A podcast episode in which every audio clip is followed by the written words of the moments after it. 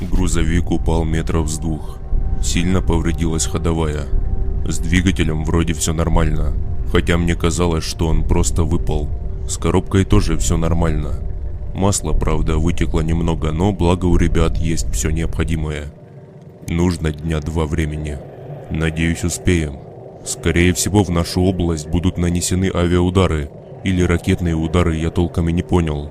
На карте совсем рядом с лагерем военных есть отметки. Как сказал Юра, радист, тезка мой, кстати. Обычно так на картах обозначают координаты ударов. Я не знаю, через сколько это все случится и сколько у нас осталось времени. И никто из ребят не знает. Их было 9 из 20. Эту группу послали уничтожить некую угрозу в этой области. Но что за угроза, так никто и не объяснил. Дали карту и послали на убой. Так говорил мне Владимир Андреевич. Фамилию называть не буду, так как он попросил этого не делать. Это был мужик в возрасте, лет 45 может, а может и полтинник даже. По нему видно было, что это закаленный вояка. Прошел несколько военных конфликтов. Видел многое, смерти. И все ужасы войны человек испытал на себе. А вот такого еще не видал. Это, кстати, был главный тут. Полковник вроде. Или хрен его знает, я не особо разбираюсь в воинских званиях но все называли его командир. Иногда даже командир Андреевич. Армейским уставом тут и не пахло. Это была семья. По-другому не могу сказать, а Андреевича уважали и слушали здесь за возраст и опыт, а не за звезды на погонах. Мы сидели у керосиновой лампы в доме лесника, а, точнее в штабе. Юра, который мой тезка, сидел тоже тут и пытался выйти на связь и почти целый день уже крутил в руках рацию, но все безуспешно. Все нервничали, особая напряженность была видна на лице Андреича. Послали, сука, как щенят на убой. Теперь и жди, когда прилетит. Не нравится мне все это. Юр, ну что там? Вообще ни черта. Шипит и все. Валить надо отсюда. И чем дальше, тем лучше. Дай бог, чтоб машину починили. Бог? Какой бог? Его нет. Запомни это, пацан. А если бы он был, мы бы не попали в эту залупу. Да ладно, вы чего? Фраза такая просто. Ты пойми, я уже потерял 11 ребят. Хороших ребят. Их просто поразрывали на части и сожрали. На моих глазах. Эти отморозки, что остались со мной. Это... это моя семья. Я сомневаюсь, что остался у меня кто-то дома. И если я потеряю этих девятерых человек, то я застрелюсь к чертям и дело с концами. Да брось ты, Андреич. Какое застрелиться? Мы выберемся отсюда. Все будет нормально. Продолжая искать сигнал, бормотал Юра. Это, командир, а как вы сейчас вообще от них защищаетесь? Лагерь же не обгорожен ничем, лес вокруг. И к вам ведь свободный доступ вообще. Да у нас тут есть умелец. Мишка сапер. Тут столько растяжек понаставлял, что ни одна тварь не пролезет. Он, кстати, сейчас с Саней крутят грузовик. Жирный такой. Видел, может? Да видел я его, как только с города уезжал. В первый день этого ужаса. Да стоял он как раз на въезде. Рассказывал уж какой там ужас происходил. Людей штабелями вывозили. Грузовиками. За город куда-то. А там то ли жгли, то ли взрывали. Я не знаю. Опустив голову, сказал командир. Затем он нагнулся ко мне и прошептал. Говорят, что эти люди в тех тварей в тумане превращались. Поэтому и уничтожали их. Но я ничего не утверждаю. Откуда-то же повылезали эти паскуды, которые первые появились. А откуда хрен его знает? Чуйка у меня, что именно с тех мест, которые обозначены на твоей карте, парень. Дай-ка еще раз взглянуть. Я протянул ему карту, а сам вышел на улицу. Ремонт грузовика шел полным ходом. Парни даже яму решили выкопать вручную, как на СТО, блин. Что-то крутили, смеялись и матерились друг на друга. Но нотка тревоги чувствовалась в каждом из них. Кто-то готовил кушать, кто-то чистил оружие. В общем, все занимались своими делами. На улице было, как всегда, пасмурно, и летел редкий снежок, который ветром уносило хрен знает куда, даже на землю не успевал долетать. В одном из самодельных шалашиков лежал перебинтованный кот и ел что-то из солдатского сухпайка. Я сразу же бросился к нему. «Паштете, как ты, родной?» Он отвлекся от трапезы и замурлыкал. Радостными глазами глянул на меня. «Ну что ты, котяра, ну как так-то?» Он опустил голову. «Я же говорил, все понимают они как люди». Я сидел у шалаша и гладил своего любимого котяру. В это же время из домика вышел командир и позвал всех к себе. В сию же секунду все побросали прежние дела и пошагали в штаб. Андреич стоял с таким лицом, как будто видит нас в последний раз. Значит так, ребят, расклад такой. Хреновенький, конечно. Мишка, Саш, сколько вам еще времени нужно? А сколько есть, Андреич? Меньше суток. Это учитывая, что... Что туман наступит примерно через три часа. Надо поторопиться, ребят. Времени катастрофически мало. Так а что там случилось, Андреич? Спросил Тёма, видимо, самый молодой боец отряда. Да он, Юрка сейчас все расскажет. Короче, мужики, сигнал поймал. Пролетит завтра. Остается только молить Бога, что не ядерка. Надеюсь, градами поливать будут. Или ураганами. Я не знаю. Они с беспилотника засекли место, откуда туман появляется. И, судя по всему, твари вылазят. Я смог перехватить примерные координаты. И суть в том, что они совпадают с отметками на юрной карте. И находятся совсем близко. Нас зацепят по-любому. По-любому валить нужно как можно быстрее. Около нас таких точек штук пять. Я попытался им что-то сказать, но меня не услышали. Юра развернул мою карту и показал, куда будут нанесены удары. Все смотрели. Внезапно Миша, который сапер, жирный, указал пальцем на одну точку. Сюда же трупов свозили. С города. Жесть какая, они что, по трупам долбить собрались что ли? Да они же в твари превращаются и нормальных людей жрут, твою мать! Ввязался в разговор командир. «Ребят, сюда!» Сказал Юра радист. «Смотрите сюда. Дорога отсюда только одна, и на ней отметка километров через пять. Там, судя по всему, что-то есть. И если уходить, то только так. Можно сказать, что мы окружены короче. Что ж, тогда рискнем. Миш, Саш, давайте быстрее, мужики. На вас вся надежда. И аккуратнее. Туман скоро. Есть, сэр! Улыбаясь, крикнули парни. С типа американским акцентом. Вот дурачки. Давайте, мы в случае чего прикроем. Я вновь пошел к паштету. Надо бы его в дом забрать, а то замерзнет тут бедолага.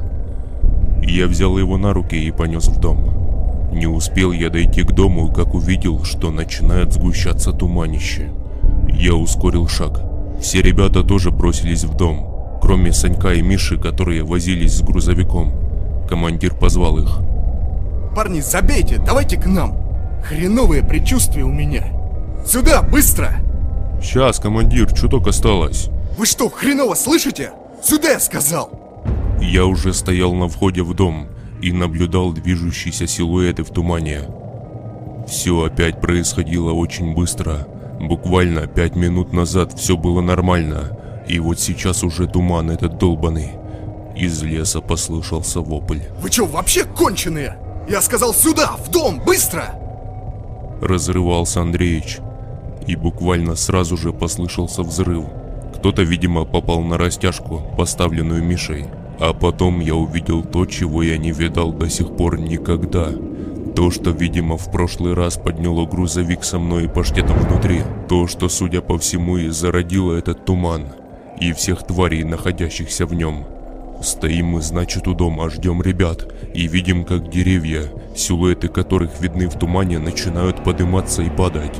Подымались эти деревья метров на сорок, ей-богу.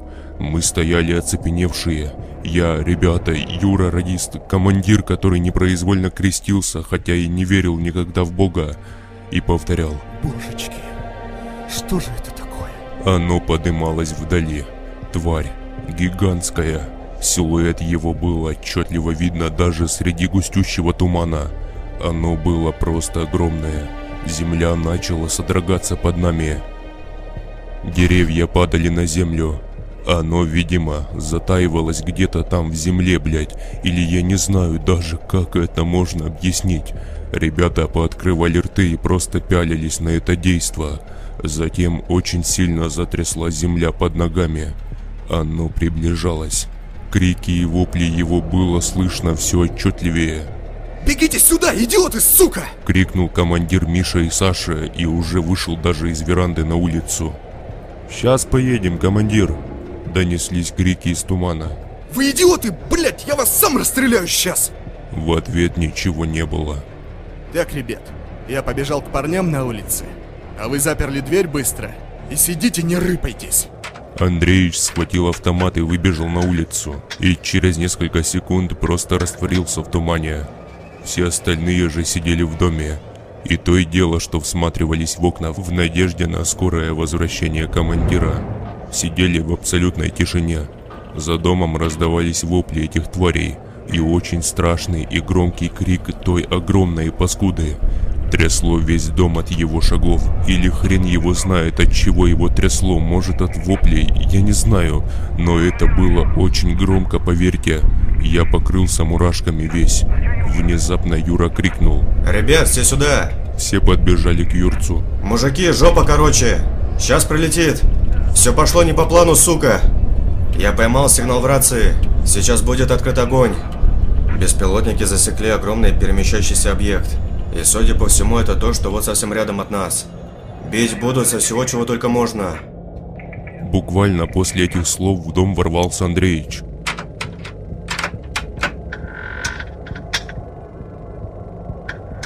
Мужики, собираемся и бегом в машину. Ребят больше нет. Сашки. Мишки. Как нет? Да вот так нет, придурок. Поздно побежал я за ними. Прибежал к машине, а от них только конечности пооставались. И то не все. Уже в отчаянии бросая свой автомат, кричал Андреич. Командир, Пробормотал Юра. через 10 минут жопа. Планы поменялись. Засекли тварь огромную с беспилотника. Сейчас бить начнут. Значит так, все собираемся, берем все самое необходимое и бегом в машину. Юрец, ты на опыте. Давай за руль. Приказал мне Андреич. Мы все собрались и выбежали на улицу. Я же, держа в руках паштета, бежал впереди всех. А шаги той огромной твари все приближались. А маленькие уже бегали совсем близко, как будто чувствовали, сука, что жопа им скоро. Копошились так. Только бы успеть, только бы успеть. Я запрыгнул в грузовик. За мной запрыгнул Андреич. Все остальные в кузов. Трогай, парень. Быстрее! Быстрее! Я трясущимися руками повернул ключ в зажигании. Двигатель заревел. Надеюсь, хоть куда-то доедем. Сзади послышались выстрелы и вопли. Затем сильный удар в бок. Двигатель заглох. Сука! Выкрикнул Андреич, высунув калаш в окно и начав палить из него в то, что ударило по машине. Я повернул ключ еще раз. Двигатель опять загудел. Я воткнул первую и тронулся. Вторая, третья. Ни черта не видно вообще. Фары побитые. Остается надеяться лишь на чудо. Сзади все так же слышались выстрелы. Парни, наверное, отстреливаются. Затем опять послышался жуткий и очень громкий крик этого огромного существа. Я, если честно, даже не понял, как оно выглядит. Но в том, что оно было, не было ни единого сомнения. Его засекли беспилотники. Да и мы же силуэт в тумане видели.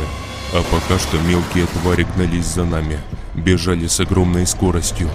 Совсем рядом с грузовиком. Горючки очень мало. Внезапно перед машиной появилась огромная нога. Это было как, как, я не знаю, как будто огромное дерево. Черт! Оно над нами, твою мать! Левее, Юра! Левее, бери, объезжай! Иначе слежем прямо тут, сука! Он схватил руль и резко крутанул его влево. Затем все затряслось. Жуткий гул раздался в небе. Затем взрывы. Много взрывов, которые перемешались с криками этого существа. Машину просто подкидывало и сотрясало. Так вот откуда они появляются. Все встает на свои места. От взрывов позакладывало уши. Я начал теряться. Раздавался приглушенный крик Андреича. Затем что-то взорвалось сзади. Грузовик подбросило вверх, перевернуло и все закончилось. Я открыл глаза минут через 20, наверное. По крайней мере, так показывали механические часы командира, лежавшего рядом со мной. Паштет также лежал рядом. Было видно, что он уже на грани. Еще чуток и его не станет. У меня башка не варила, уши все так же были заложены. Командир лежал рядом без сознания. Я выкарабкался из кабины перевернутого КамАЗа. Были слышны выстрелы, очереди с автоматов. Ребята, что в кузове были, отстреливались от тварей, которых бесконечное количество перло из тумана. Взрывы не переставали разноситься, но уже вдали. Рядом же были только выстрелы, которые тоже со временем утихли. Туман потихоньку начал исчезать.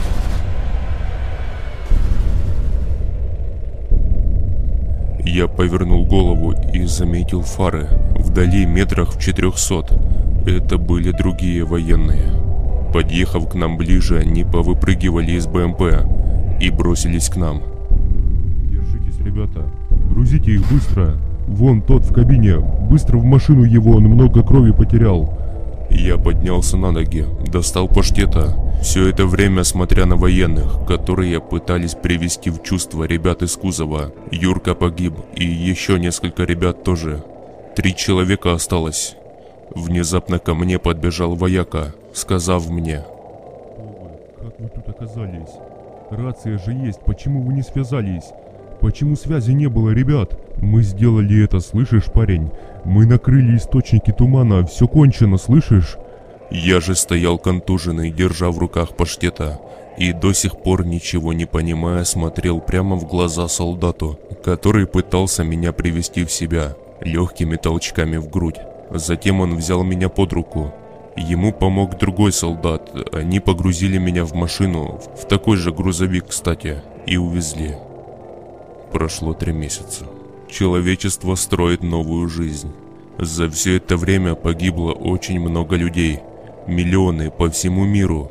Я оказался прав в самом начале. Это действительно была катастрофа мирового масштаба. Но также много людей уцелели, в том числе и я. Юра, у которого есть кот-паштет, который пережил весь этот ужас. Несколько раз был на волосок от смерти. Что-то в этом мире есть. Что-то паранормальное, необъяснимое.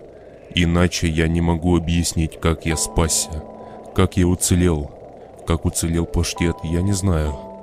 Я не могу это объяснить.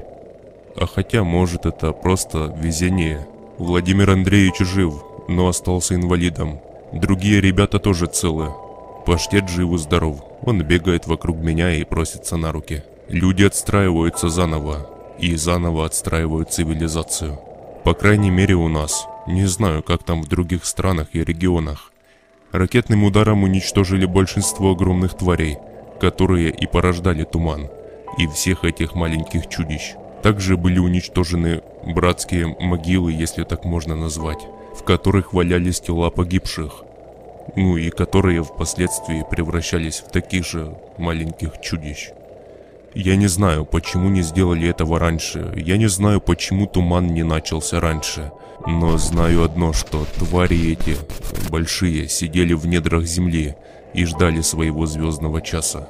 Я вернулся в свой город, в свою квартиру, в которой ничего абсолютно не изменилось, кроме толстенного слоя пыли и обсыпанной штукатурки. Сейчас рожу умою и буду пытаться начать жить с чистого листа.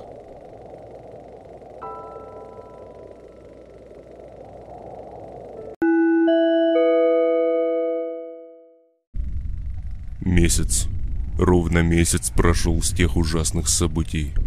Почему ничего не писал? А что писать-то? Я просто выживал. В этой же деревне, в этом же доме, где жили каннибалы.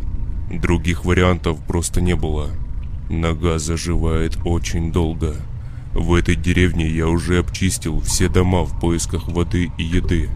С водой дела, конечно, проще, а вот с едой вообще хрень. Раз даже думал пойти поохотиться. Так нет ничего в лесах.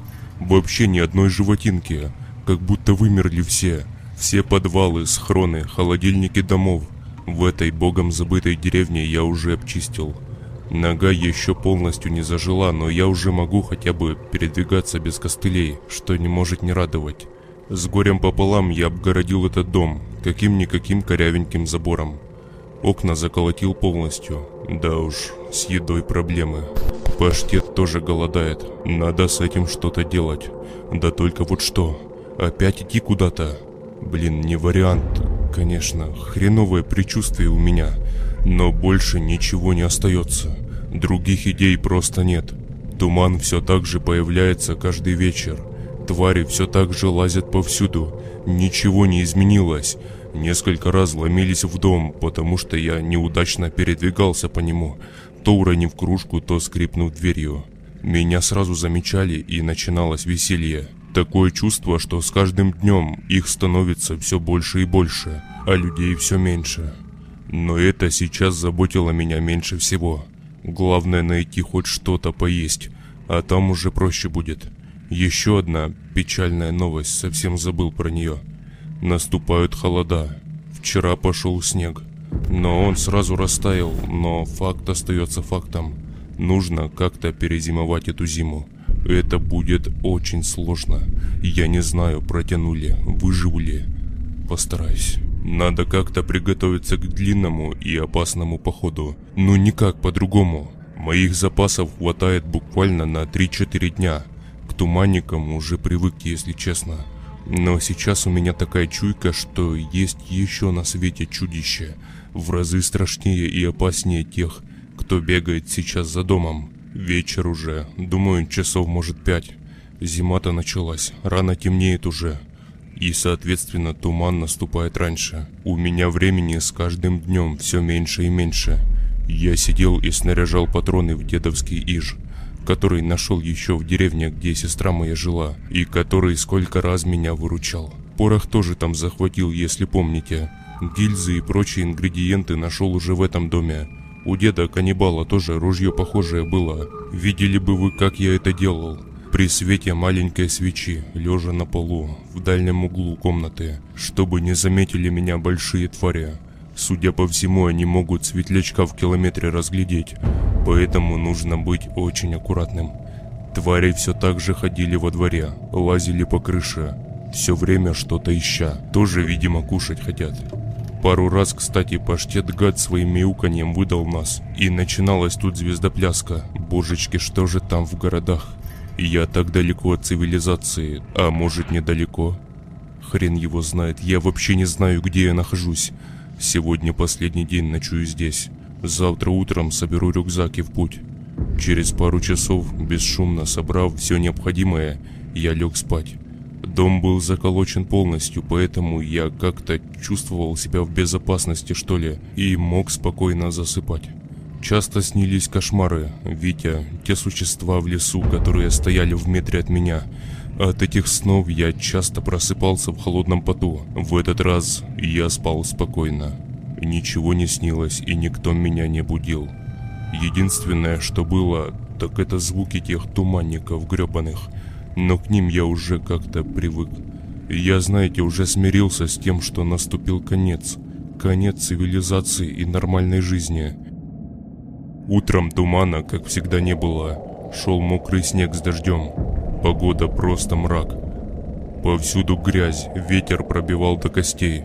Благо я набрал теплых шмоток из шкафов бывших жильцов деревни. Надеюсь, не замерзну. Завтраком у меня был кусочек уже черствого хлеба, пара маринованных огурцов и кусочек сала. У паштета то же самое, только без огурца. Я собрал в рюкзак все необходимое. Вода, еда, патроны, Вальтер, который в бункере нашел. Вроде все. Еще нож захватил, которым дед меня порезать хотел. И небольшой топорик во дворе, на всякий случай. На тот момент я питал себя надеждой, что мне удастся найти других выживших, нормальных выживших. Собрав все и тепло одевшись, я выдвинулся в путь. Паштета все так же держал на поводке из порезанного нацистского флага. Выйдя на дорогу, я пошел вдоль по ней. Не знаю, куда я выйду. Надеюсь, куда-то да выйду. Настроение было паскуднее некуда. Впрочем, такое же, как и погода. Холодный ветер обжигал кожу. Мелкий снег с дождем летели прямо в лицо. Паштета пришлось взять под куртку и нести его на руках. Я шел. Час шел. Второй. Дорога все не заканчивалась. Казалось, что она бесконечная. Усталость и голод начали подбираться ко мне все ближе. Паштет тоже уже даже не мяукал, а кричал так. Надо передохнуть. Прямо у дороги я попытался развести костер. Там дерево упало и ветер не так сильно задувал. Получилось у меня сделать это раза с седьмого. Замерз жутко. Ноги промокли. Надо как-то погреться и немного подсушить одежду. А то и простудиться недалеко или воспаление получить. Этого мне вот сейчас больше всего не хватает. Нога все еще побаливала, но терпимо. Я в костер закинул пару полусгнивших картошек, все с тем же салом. В общем, перекусили мы немного с паштетом, чтобы хоть чуток угомонить бурчащий живот. Костер затушили и дальше в путь. Четвертый час пошел. Вот это уже не весело. Через час где-то темнеть начнет, я думаю. А может через два. Надо что-то решать. А что решишь тут? Убегать я не смогу уже. Остается только надеяться на чудо. Я шел дальше. И спустя минут, может, 25 пути, я кое-что обнаружил. Иду, значит. Э, Все так же по дороге, курса не меняю. И вижу посреди дороги вдали метрах в трехсот такой, как машина стоит. Грузовик, что ли? Неужели опять чудо? Мое настроение немного приподнялось. Я двинулся туда. Ветер усиливался до такой степени, что мне казалось, меня сейчас просто сдует нахрен. Подошел я, значит, к этому грузовику. И это ужас просто. Это были военные грузовики. Их было два. Один из них это был просто человеческий фарш, смешанный с грудой металла. Меня чуть не стошнило. Кровь уже запеклась, но остатки тел не разлагаются. Наверное, потому что холодно на улице. Не, не знаю. А вот второй вроде целый. Помятый, но целый. Двери открыты. Видимо, те, кто сидел за рулем и пассажир, начали убегать. Тем самым отвлекли на себя твари из тумана. Это же по-любому их рук дело. Солдатики лежали все покусанные. Кто-то с прыщами на голове, а кого-то и вовсе собирать надо по кусочкам. Интересно, куда они ехали? Что везли? Так, нужно все тут обыскать. И, о чудо, куча сухпайков в кузове целого грузовика. Ну как куча, штук, наверное, пять. Некоторые раскрытые, но есть и нетронутые. Видели бы вы, как я на них напал. Консервы, галеты, все это поглощалось мной и паштетом. Но не в больших количествах, иначе хреново желудку будет, я читал это где-то просто. Далее я залез в кабину. Пол кабины было в крови и в какой-то желтой жиже. На полу лежали гильзы. Видимо, солдатики отстреливались, но не помогло. Эх, сколько же я уже смертей навидался в этом тумане гребаном. И сколько еще предстоит увидеть. Если выживу, конечно. В кабине ничего интересного. Я вышел и пошел ко второму грузовику, который, как я сказал ранее, был похож на фарш. Я не могу сказать, что с ним сделали, но это просто жесть. Как будто в него мина попала, ей-богу. И именно возле этого раздолбанного грузовика я нашел пару интересных вещей. Рядом калаш валялся, грязный и засыпанный мокрым снегом. Чуть дальше рация и планшетка военная. А вот это мой шанс. Я как дикарь бросился к этой самой планшетке. Там была карта местности и разные отметки. Так, что тут у нас? Ага.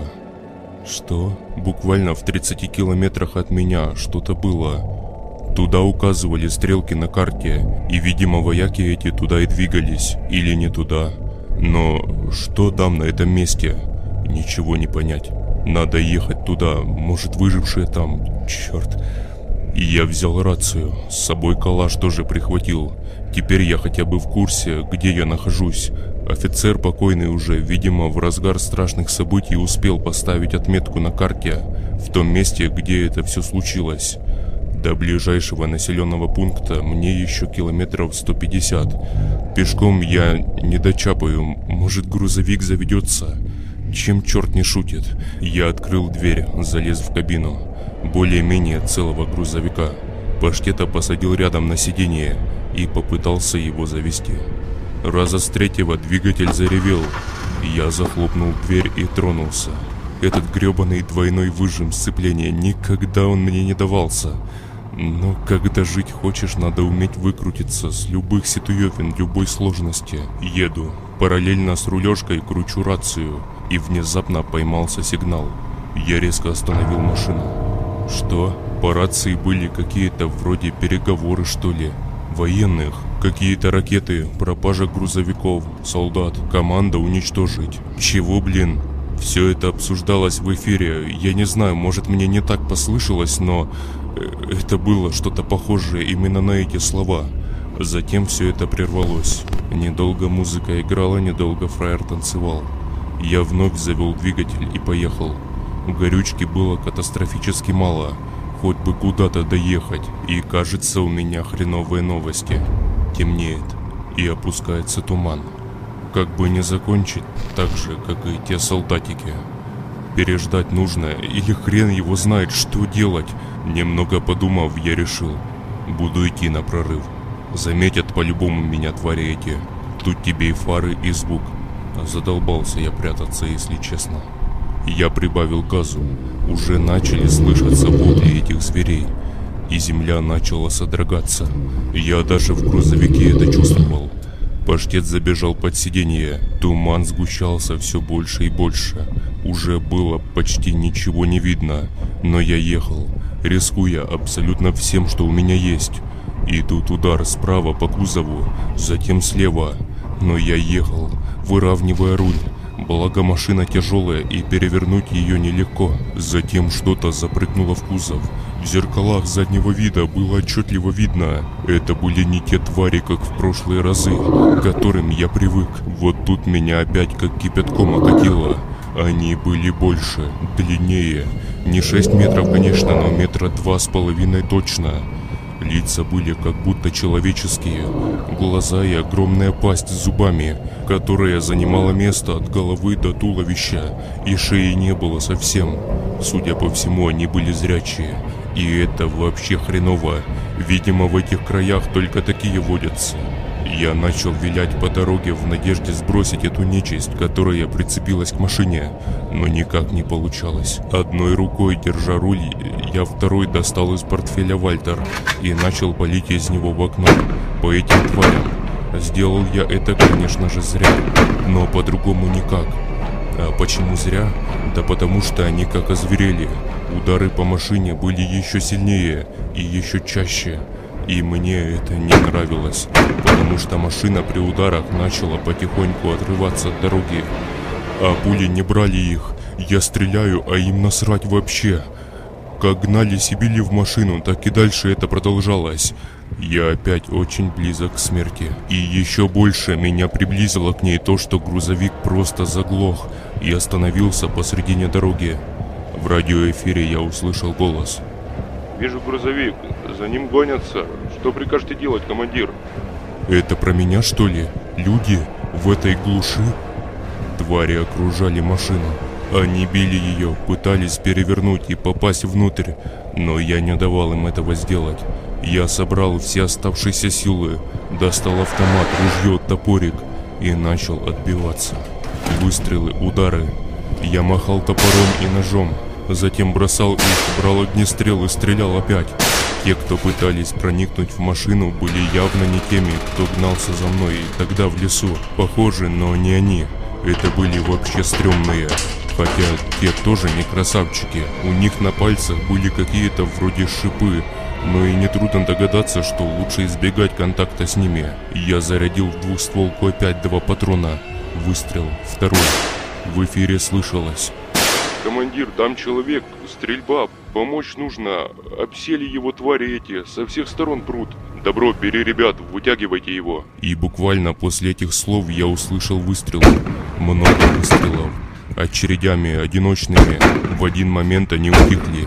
И я почувствовал, как содрогается подо мной земля. Мелочь разбежалась, и послышался, ну, очень громкий вопль. Это было совсем не то, что орало тогда. Это было что-то существенно большее. Внезапно я почувствовал, что машина поднимается. Видимо, то, что кричало, начало поднимать грузовик. Командир, тут что-то очень большое появилось. Оно грузовик поднимает. Мы такого не видели еще. Колян, тащи РПГ. Затем взрыв. Я чувствую, машина падает. Последнее, что я помню, это как грохнулся лбом об торпеду и отключился. Пришел в себя от пощечин, довольно-таки сильных, я вам скажу. «Э, парень, ты кто? Ты как на грузовике оказался? Отвечай быстро!» Первая мысль, где паштет?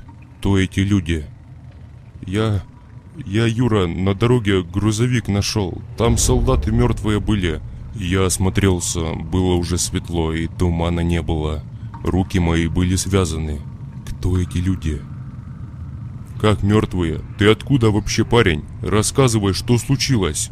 Люди эти были, походу, военными. Все в обмундировании и с оружием. И шевроны российских вооруженных сил. Ребят, да свой я, развяжите руки, пожалуйста. Э, что с котом моим? Где он? Уже повышая тон, я говорил.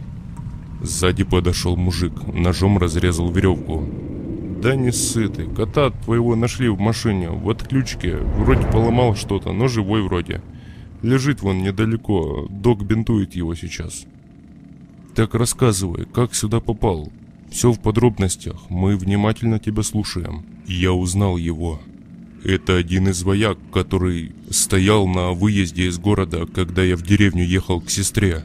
Такой жирный, толстый, еле шлем на голову налезает. В общем, я рассказал им все от и до. Как оказалось, это были военные, которых направили уничтожить некую угрозу, но какую никто не знал и не понимал. Просто дали карту и отправили, и забыли. Тут домик был, лесника вроде. Все туда не вместились, поэтому там сделали типа штаба и нагородили самодельных шалашей. В общем, обустроили лагерь. У них есть еда и питье. Только вот уехать не могут, не на чем. А идти пешком боятся хоть и вооружены до зубов. Да и некуда идти. Я показал им карту, которую нашел в грузовике, и все стало ясно. Так вот, как они собираются уничтожать угрозу. Один из вояк сверил мою карту со своей. И черт возьми, это совсем недалеко. Но что это за угроза? Логово их? Или что это такое вообще? По рации пытались связаться с начальством, но эфир молчал. Солдаты начали паниковать. По ним это было отчетливо заметно. Своих же ракетами накрывать. Как так можно вообще? И вот еще что. Логово было не одно. На карте, судя по всему, у меня они все отмечены были. Их было минимум 20. Тогда-то я не понимал, что значат эти отметки. Когда начнется это все, неизвестно. Командир приказал попытаться починить грузовик, грузиться туда и уезжать подальше с этого места. Только бы поместились все.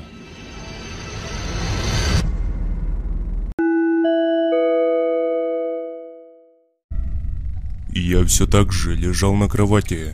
Спать не хотелось уже ни хрена. Кристина очень даже неплохая девуля. Надо бы к ней присмотреться. Настроение как-то само по себе улучшалось. На душе было как-то спокойно, что ли. Нога, правда, болела, но, видимо, они сделали мне привязку, пока я был в отключке. Конечно, болеть будет. Там хоть перевязывай, хоть не перевязывай. Кусок ноги отрезал, блин. Благо, хоть каким-то образом кровь остановили. Но, тем не менее, была дикая слабость. Походу, по дороге потерял нормально так крови, пока несли меня к дому. Я все так же лежал в кровати. Вставать совсем не хотелось. Так хорошо. Тепло. Слава богу, они паштета захватили. Он спал у меня в ногах. Не хотелось больше приключений. Хватит с меня. Наверное, тут и остановлюсь, если дед с Кристиной не против будут, конечно же. Но я думаю, не против. Минут через двадцать в комнату вновь зашла Кристина и принесла мне горячего чаю, села рядом. «На вот, попей, осторожно, горячий». Я поднялся с кровати и взял чашку. «Ты как себя вообще чувствуешь? Как нога?» «Да болит еще, но вроде получше». «Ну, это хорошо. Что у тебя случилось вообще? Ты как сюда попал? Да, это очень длинная история. Ну так рассказывай, мы как бы никуда уже не спешим. Или ты не хочешь об этом говорить? Прости тогда. А что мне говорить-то? Я залип на нее, на ее улыбку, глаза, волосы. Сука, еще влюбиться не хватало мне тут. Так, надо держать себя в руках. В общем, я рассказал ей все, что со мной произошло. Про город, подъезды, Витю, как сюда добрался, как нашел бункер и так далее. Она все это время сидела и стреляла глазами. Это было так отчетливо заметно, хотя я и делал вид, что типа не замечаю. Как дети малые, ей-богу. Живот бурчит у меня ужасно. Жрать хочу, а сказать неловко как-то, что ли. Но Кристина как будто мысли прочитала. Там дедушка в лес пошел, может подстрелить чего. Скоро придет, кушать будем. Пока вот чаек только, ничем угостить не могу, прости. Да ладно, ничего страшного. Она поставила рядом костыли. Ты это, если там, может, в туалет захочешь или покурить выйти, вот костылики. Пользуйся, это бабушкины. Она опустила глаза вниз. Настроение ее изменилось, это было очень хорошо заметно. А с бабушкой-то что? Она не успела в дом забежать, когда туманники пришли. То огромное чудище схватило ее прямо у деда перед носом у двери и резко утащило в туман. А утром ее обглоданное тело мы обнаружили недалеко от леса. Точнее, это даже телом назвать было нельзя. С этим, увы, уже ничего не поделаешь. У меня тоже много родных погибло. Сестра, муж ее, Витя, парень, который от чудища убегал в деревне, где сестра моя жила. Там вообще вся деревня вымерла, никого не осталось. И что это за напасть, никто не знает. Так у нас тоже все село вымерло. Мы вот с дедом успели забежать в дом. У него еще ружье было, немного пострелял и они ушли. А все остальные погибли. В том числе и бабуля моя. Думали сначала, что туман обычный, а как оказалось, это какая-то нечистая напасть, по-другому не назовешь. И что дальше делать, я не знаю, и дед не знает. Родителей моих уже тоже, наверное, нет. Да, в городах вообще жопа полная, перебил я ее. Там жопа была, когда я убегал оттуда. А что там сейчас, я даже представлять не хочу. Да уж, страшно это все. Несколько раз они приходили, все искали чего-то, вопли такие страшные были. Маленькие эти, слепые, а вот большие, зрячие. Они, как я поняла, маленьких кормят людьми. Но это не точно.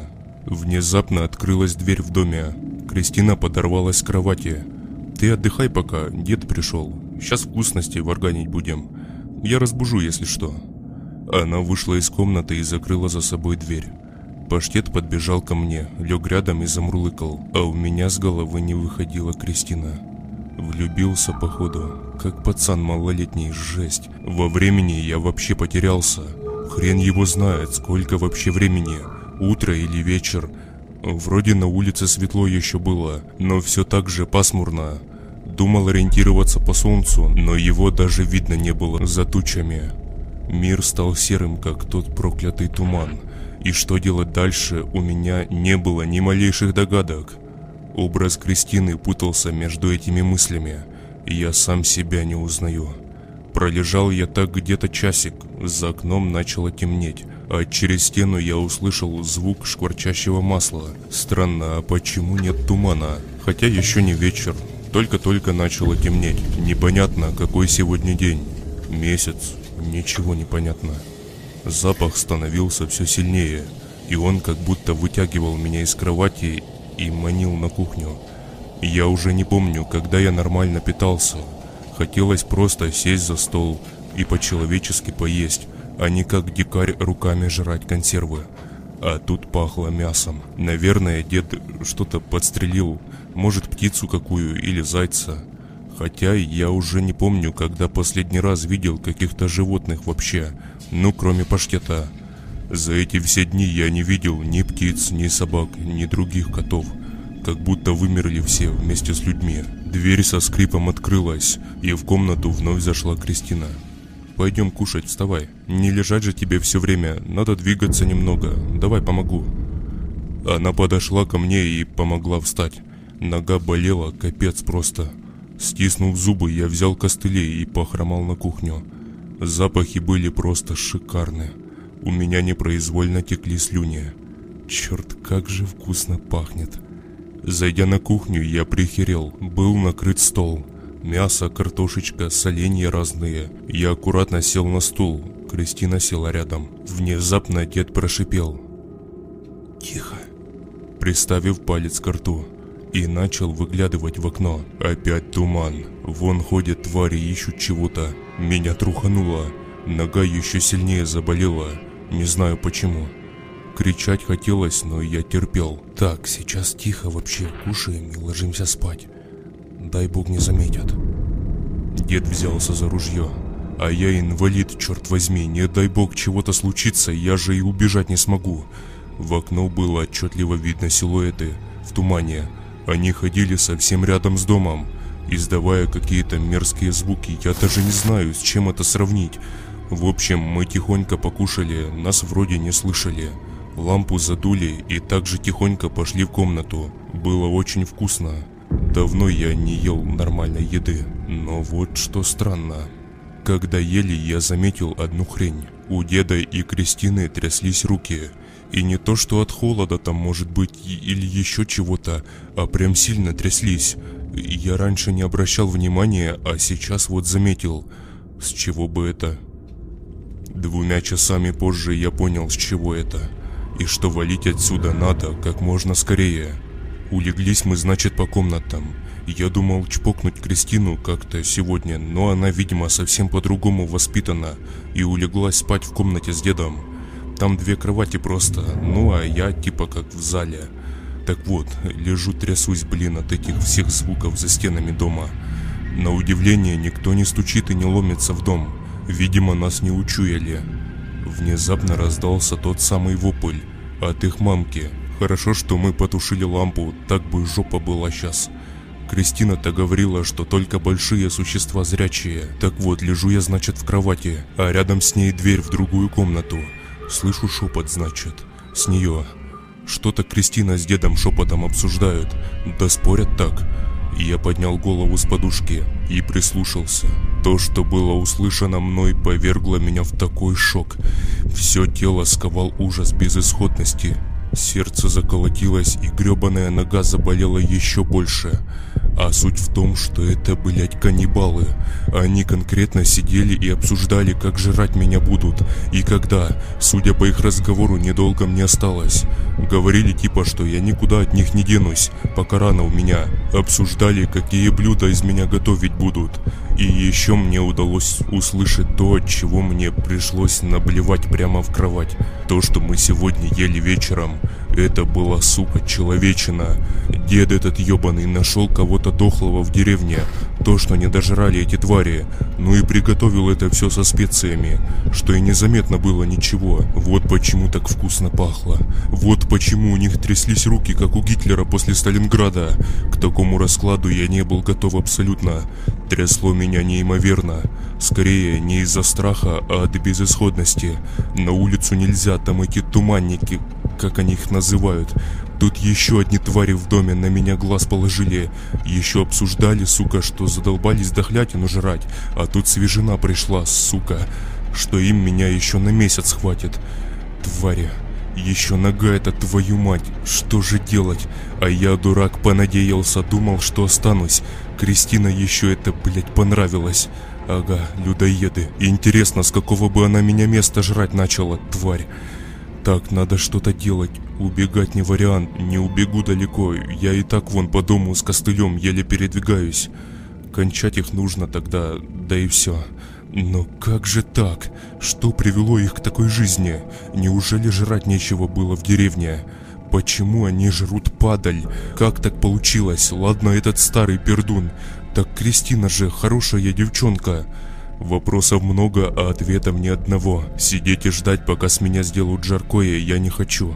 Я тихонько встал с кровати, пересиливая ужасную боль в ноге. Также тихонечко я дотянулся до своей двустволки. Благо она вместе с рюкзаком лежала возле двери в моей комнате. Двустволку зарядил все так же тихо и положил рядом с собой под одеяло. Паштет, что ж нам с тобой то везет, то не везет. В ответ на это кот, опустив глаза, лег рядом со мной. Блин, как человек. Все он понимает. Да вот сказать ничего, увы, не может. Спать я уже просто не могу. Мало ли эти решат меня завалить прямо в постели. Я должен быть готов ко всему. И да, это все мне не послышалось там и не показалось. Я конкретно все это отчетливо слышал. За окном все так же слышались вопли, и твари эти ходили прямо под окнами до сих пор. И даже иногда лазили по крыше, это тоже было отчетливо слышно. Я был окружен полностью, и этот факт ел меня изнутри. Было страшно. Страшно то, что люди, на которых я бы надеялся, оказались тварями не лучше тех, что вылазят из тумана. Я все так же лежал в кровати. Эти за дверью вроде заткнулись. Наверное, уснули. А я уснуть уже не мог. Лежал все так же в обнимку с ружьем. Внезапно паштет поднял голову и начал всматриваться в дверь. Потом я услышал звук, как идет кто-то. Ёб твою мать, я даже не могу передать словами, как мне было страшно в тот момент. Под одеялом я снял двустволку с предохранителя и все так же держал ее в руках, но ее не было видно. Лежал и притворялся, что сплю. Приоткрыл я, значит, немного один глаз. И вижу, значит, дед этот ебучий крадется ко мне с ножом. Вот и настал тот момент. У меня вновь пролетела перед глазами вся жизнь. Как в прошлый раз в лесу. Видимо, внученьке решил завтрак свеженький приготовить. Но не тут-то было, старая ты сука. Я, несмотря на бешеную боль, перевернулся на спину и по традиции уже, наверное, нажал сразу на два крючка и быстро переломил ствол, зарядил еще один патрон. Видели бы вы его лицо перед смертью, которая за долю секунды разлетелась в дребезги по комнате. Вот тут-то и начался, короче, полный пипец. Выстрел очень громкий был, меня и самого оглушило немного. Он привлек тварей на улице. Знакомый сценарий, не правда ли? В комнату забежала Кристина, а под окнами закопошились туманники и начали бить в окна, двери, бегать по крыше и так далее. Кристина закричала. «Что ты наделал, тварь? Что там, жаркое вкусное получится, сука? Стервятники, как вы докатились к такому? И меня схавать хотели, но не судьба, да?» Держа ее на прицеле, кричал я. Она заплакала. «Не убивай меня, пожалуйста. Это, это он все заставлял меня делать. Есть эту гадость». Я сидел на кровати и слушал все это. Внезапно окно разбилось. Я повернулся, одно из существ уже начинало залазить в дом. В стволе был один патрон, который благополучно полетел прямо в хлебальник этой твари, тем самым разнеся его так же само, как хлебальник каннибала. Кристина, видимо поняв, что патронов больше нет, набросилась на меня сзади и начала пытаться удушить. Вот же тварь! Она на рану еще своей ногой давить начала – Хоть и девушка, но взялась очень крепко за шею. Видимо, дедуля научил. Стоп, дедуля, нож, точно. Нож лежал недалеко от меня. Только нужно дотянуться к нему. Все опять происходило очень быстро. Крики перемешались с воплями и шагами тварей на улице. Паштет бросился на нее. По итогу она пнула его ногой, и он, крича, улетел метра на три. Испугался и забежал под кровать. Ну, сука, это была последняя капля. Я, собравшись силами, бью ей в живот локтем. Я же вырываюсь, хватаю нож и со всей дури с разворота вставляю его прям ей в лоб. Что нож даже с обратной стороны вылез. Одними тварями меньше. Красивая девчонка была. Почему так все, сука? Когда будет что-то хорошее в моей гребаной жизни? На меня накатило отчаяние. Но было еще одно. Туман тот все так же стоял на улице, и твари все так же пытались проникнуть в дом. Я же, собравшись с мыслями и держась за ногу, быстро зарядил ружье. В окно еще начало одно лезть. Выстрел. Уши опять заложило звон. Но они не уходили, как в прошлый раз. Их было больше, и они все так же пытались пролезть в дом. А патронов-то у меня понты совсем. И очередной раз заряжая их в стволы, я заметил интересную вещь. Одно из них уже почти залезло в дом и начало пытаться вытаскивать труп деда в окно. Стоп. Может они подумали, что это им кушать маман принесла или как? Ни хрена не пойму. В общем, я все так же сидел на кровати и наблюдал, как существо в окно вытягивает трупы деда Валеры и Кристины. Я же сидел и не шевелился. В окно было видно отдаляющиеся силуэты, и через пару минут и вовсе пропавшие в тумане наступила гробовая тишина. Неужели опять дорога? Почему все так? Честно говоря, в тот момент мне хотелось покончить с собой и больше не видеть этого ужаса. А паштет что? Куда же он сам? Короче, надо как-то восстанавливаться. Скорее всего, останусь в этой деревне, пока не заживет нога. Других вариантов я просто не вижу. Подсобираю припасов в деревне, что найду. Туман потихоньку начал уходить. Светает. Я впервые увидел солнце за сколько-то дней. Метрах в 50 от дома на дороге лежало то, что осталось от Кристины и деда. По делам им. Хотели схавать меня и по итогу сожрали их, но Кристину мне почему-то было жалко. Я встал с кровати, обработал еще раз ногу, благо в доме была неплохая аптечка. Боль немного отошла, самую малость. Я оделся и медленно выбрался на улицу, закурил. У дома лежали трупы туманников. Те самые с дырочками и наростами. Вроде привык уже как-то к ним, но меня все равно труханит, как первый раз, когда увидел их. Паштет выбежал за мной и начал тереться об ногу. Взяв его на руки, я, прихрамывая, пошел по деревне.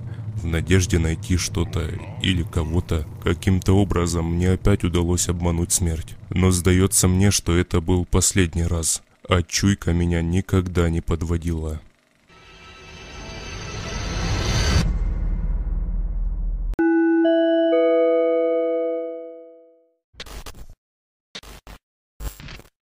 Что это за место?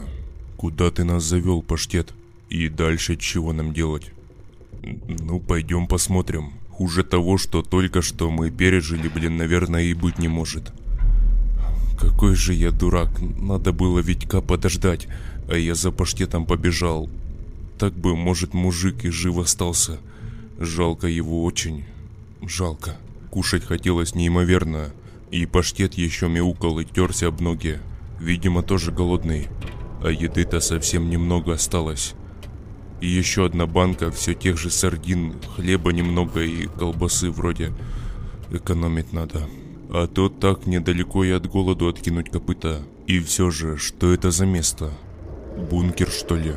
Жутко воняло сыростью и плесенью. И, судя по всему, тут давненько никого не было. Я, по крайней мере, на это очень надеюсь. Мне ничего не оставалось больше, как пойти вдоль по темному коридору и понять вообще, что это за место такое среди леса. Стоп, а может там и наверху есть что-то? Поляна же была, из-за тумана я же вообще не видел ни хрена вокруг себя. Паштета только, да и все, и то еле-еле. Может, конечно, и есть что-то, да и хрен с ним. Сейчас я наверх точно не полезу ни за что в жизни. Часы еще становились какого-то хрена. Твою мать, это жесть какая-то. И как мне теперь понять, когда вылазить? Эх, ладно, немного буду приоткрывать люк и выглядывать. За пару секунд, я думаю, вряд ли эти твари среагируют. Коридор был длинный и холодный. По бокам начали появляться двери. Старые, ржавые, но до сих пор крепкие, как гранит двери. Кое-какие открывались, а некоторые просто проржавели полностью и заклинили навечно, заперев комнату или ход, находящийся за ними. В комнатах не было ничего интересного, только старая поломанная мебель, Вернее, даже, наверное, не поломанная, а протрухшая от времени. И что удивительно, тут действительно очень давно никого не было. Стены чистые, не обрисованные баллоном и так далее. Не воняет саниной и дерьмом. Ну а что, у нас же выросло поколение долбоебов, которые в памятные танки срут и прикуривают от вечного огня. А тут прям не тронуто все. Минут через 15 блуждания по этим коридорам я понял, что это за место, когда зашел в одну из комнат, в которой на стене был нарисован то ли краской, то ли смолой огромный нацистский орел. Ну, со свастикой, который и с венком в лапах. Я пытался найти в луче фонарика хоть что-то, что пригодится мне. Сам не знал, что искал, но что-то доискал. В первую очередь нужно было где-то найти еды и воды. Здесь я, конечно, вряд ли что-то такое найду. Черт, как же холодно. Паштет все не переставал мяукать, и это меня начинало бесить. Так же, как мой бурчащий живот. Пройдя по коридору чуть дальше, я вышел в тупик. Точнее, там была массивная железная дверь. которая, наверное, уже от времени срослась со стенкой, и открыть ее не представляется возможным. Мы с паштетом развернулись и пошли назад, попутно обследуя комнаты, мимо которых прошли ранее. И в этот раз ко мне повернулась удача. Идем, короче, по коридору, и почему-то я обратил внимание на одну запертую дверь. Она вроде была не такая печальная, как все остальные. Ржавая, конечно, но, судя по всему, ее еще можно было как-то отпереть. Я навалился на нее всем весом, но она никак не поддавалась. В итоге я отошел на несколько метров назад и, разбежавшись, просто выбил ее. И она с противным скрипом открылась, а я же сильно ударился плечом. Светя фонариком в этой комнате, я увидел всякие шкафчики, полочки и так далее. Также стол. Судя по всему, это был кабинет какой-то нацистской шишки, уже также протрухший от времени красный нацистский флаг. Ну так вот, открываю я, значит, все те полочки, чего там только не было. Тушенка, еще немецкая, блин, как в фильмах. Пистолеты, патроны, гранаты – Гранаты, правда, ржавые, я думаю, вряд ли они будут выполнять свою функцию. Но на всякий случай я их взял с собой. А тушенка же их хранится может несколько десятков лет. И еще что-то алкогольное было в фляжке. Шнапс, походу, или что там они пили, я не особо разбираюсь. В столе же я нашел бензиновую зажигалку, папиросы, кругленькие очки и нож. Пистолет, кстати, очень даже неплохо сохранился. Вроде не ржавый, ну разве что немножечко на самой затворной раме. Вы не представляете, какие у меня на тот момент были эмоции. Это же просто уму непостижимо. Все это я утрамбовал к себе в портфель и пошел дальше. В другой же комнате уже ничего такого я не нашел. Единственное, что там было нормальное, так это керосиновая лампа с остатками, видимо, керосина на дне. Не знаю, будет ли гореть она или нет, надо пробовать. Мы вернулись с паштетом в тот самый кабинет, в котором нашли много всякого добра. Там вроде не так сильно воняло и было чуточку теплее. Вот тут и остановимся, наверное, да, паштетик? Ох, я бы сейчас батончика с паштетиком до 50 грамм. М -м, эх, мечты. Ладно, Нужно что-то замутить поесть. Я поджег лампу. На удивление, она все еще горела, но очень коптила. Но, блин, пусть лучше так. Сняв стеклянную колбу, я открыл ножом банку тушенки и поставил ее на огонь. Спустя пять минут в комнате уже не воняло плесенью и керосином, а пахло тушеночкой. Всего я четыре банки нашел, кстати. Я отсыпал немного паштету, достал кусочек хлеба и приступил к трапезе. Вы знаете, а вполне себе ничего так тушеночка. Очень даже неплоха. Я почему-то думал, что ей жопа уже, сколько же лет прошло. Хотя это же немцы. У них все и всегда было на высоте. Начиная с машины, заканчивая, блин, тушенкой. Паштет наелся и лег рядом со мной. А я же закурил и начал рассматривать пистолет. Вальтер вроде или Люгер, хрен его знает, я не особо разбираюсь. Да уж, паштет, и на этот раз нам повезло. Что вот только дальше делать будем? Вот в чем вопрос. Тут сидеть? Не вариант. Мы сбились с дороги и хрен знает теперь, куда идти нам. Ну давай об этом завтра. Сейчас нужно отдохнуть. Я лег у стены и закрыл глаза. Ночь прошла спокойно. Спал как младенец. Только открыв глаза, в голову сразу полезли мысли о том, что нужно идти дальше. Позавтракав и собрав все свои манатки, я был готов к дальнейшему путешествию. Так сказать, хрен знает куда и хрен знает зачем. Я понимал одно. Паштета мне никак нельзя терять. Я снял со стены тот самый немецкий флаг, о котором я говорил ранее, и, порезав его ножом, соорудил что-то типа поводка. Теперь уже точно не потеряется. Держа в одной руке паштета, я поднимался вверх по лестнице – Приоткрыв люк, я охренел. Прямо передо мной оказалась башка Вики. Я чуть не блеванул и не свалился вниз. Чё это, блядь, такое вообще? Сердце опять заколотилось, как ненормальное. Что это, знак мне, что ли? Я ни хрена не пойму. Тумана не было уже, что меня не могло не радовать, но голова, кто ее сюда притащил? И главное, зачем? Запугать меня, да куда уж еще больше-то пугать. И знаете, что меня еще больше напрягло? То, что в голове в этой прямо во лбу были те самые дырочки, в которых лазили какие-то насекомые. Прям как у тех существ. Паштет начал мяукать и пытаться вырваться из моей руки, но я крепко его держал. Я вылез из люка.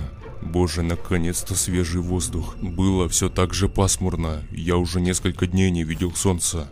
И, судя по всему, опять намечался дождь. Витину голову я не стал трогать. Ну ее нахрен, блин. Ужас-то какой. Вокруг меня была поляна и какие-то бетонные сооружения. Судя по всему, в годы войны здесь был какой-то немецкий укрепрайон, что ли, окопы какие-то.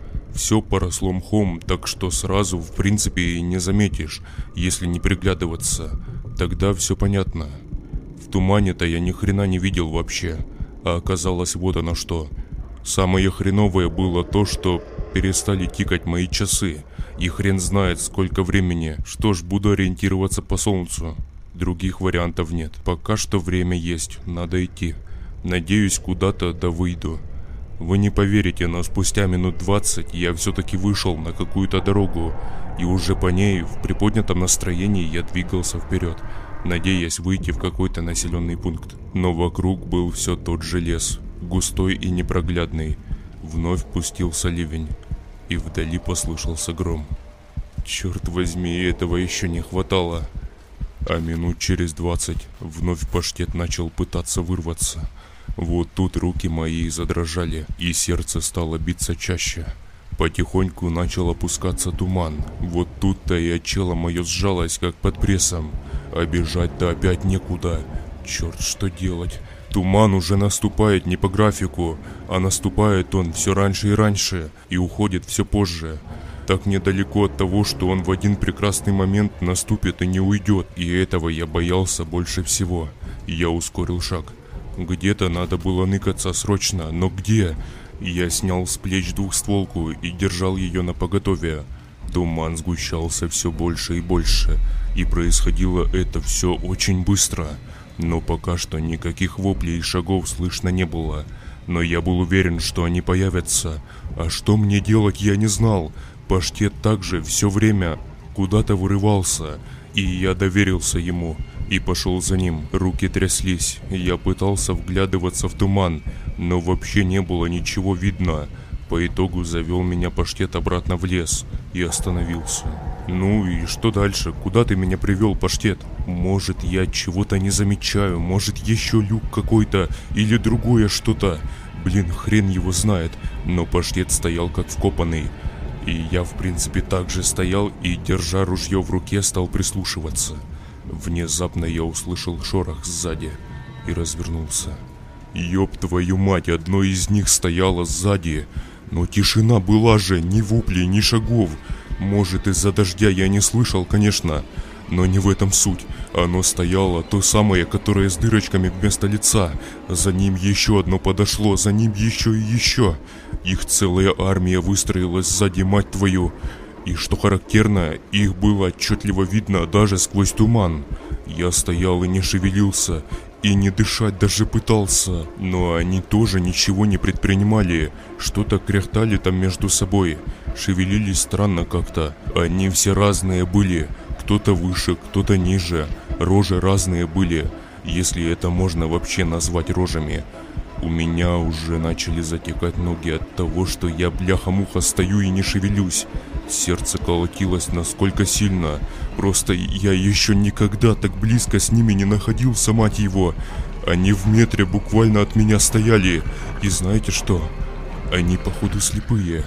Ну или что-то не так с ними было. Они то ли не видели меня, то ли не чувствовали.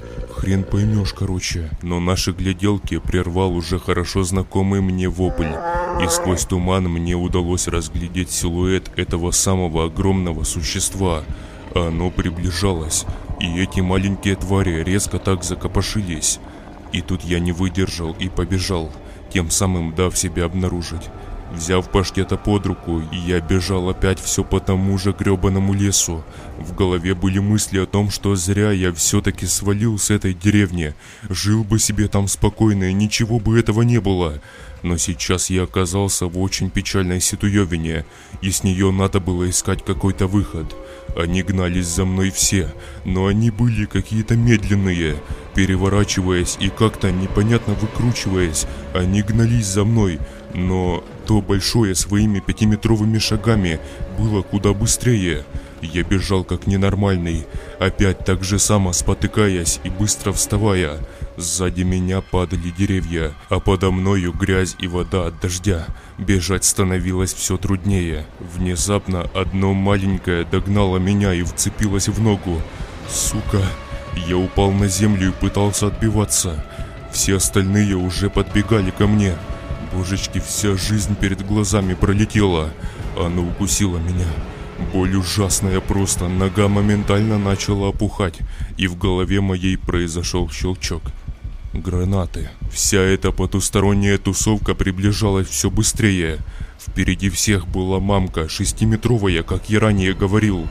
Я резко ёбнул эту тварь ногой по голове, а оно отпрыгнуло назад. Достав быстро из портфеля гранату, я выкрутил пробку на рукояти и швырнул ее в толпу этих тварей. Затем для уверочки я бросил вторую. Из последних сил прыгнув за земляную горку, я услышал взрыв. Очень громкий и мощный, а за ним же очень сильный вопль. Достав с рюкзака третью гранату, я кинул ее туда же, в эту шестиметровую дрянь. Опять взрыв. Затем, судя по всему, оно упало. Земля прямо подо мной сотряслась, и я услышал очень много отдаляющихся шагов. Через 10 минут тишина. Гробовая. Было слышно только биение сердца и шум дождя. Я выглянул из своего укрытия. То, что гналось за мной, лежало на земле и стонало. То самое шестиметровое чудище.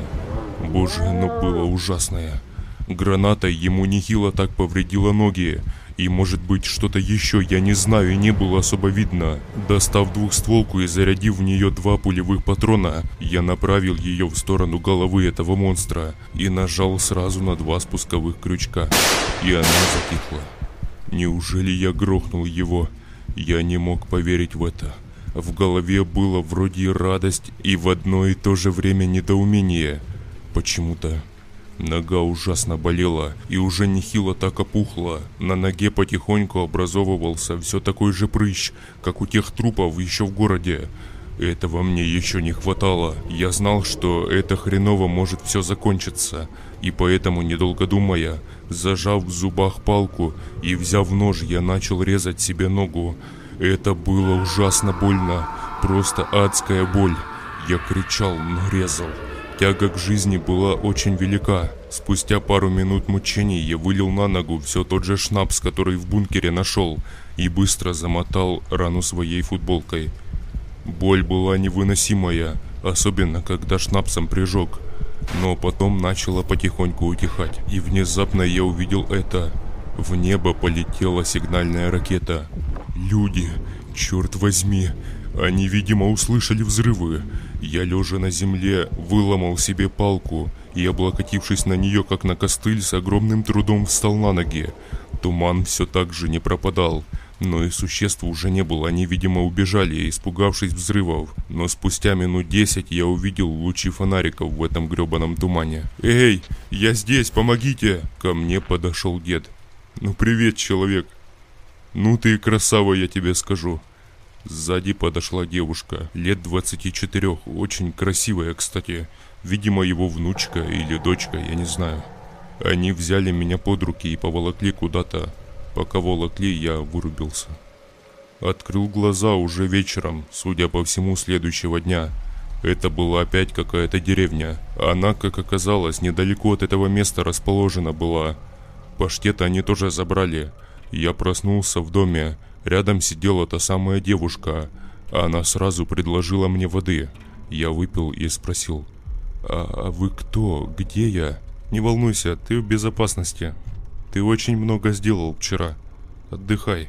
«Так, э, а кто вы?» — повторил я, испытывая внутри какое-то умиротворение, что ли. Мы единственные, кто выжил в этой деревне. Меня Кристина зовут, а это дед мой Валера. Я отдыхать сюда приехала к нему, когда напасть это случилось. Вот так и живем тут до сих пор. Укрепились, конечно, несколько раз эти существа и к нам приходили в гости, но как-то удавалось отбиваться.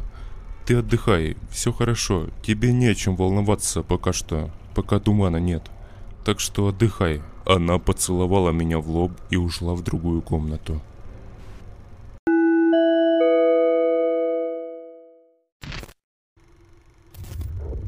Я немного привык к туману, к этим ужасам, творящимся в нем. Но Витя, видимо, нет. Но еще бы, я-то таким же был в тот день. В тот обычный день, когда они появились. Мы ехали в той самой белой БМВ с разбитым стеклом и пятнами застывшей крови на кузове. Ехали сами не зная куда. Первая цель была, конечно же, заправка. Любая.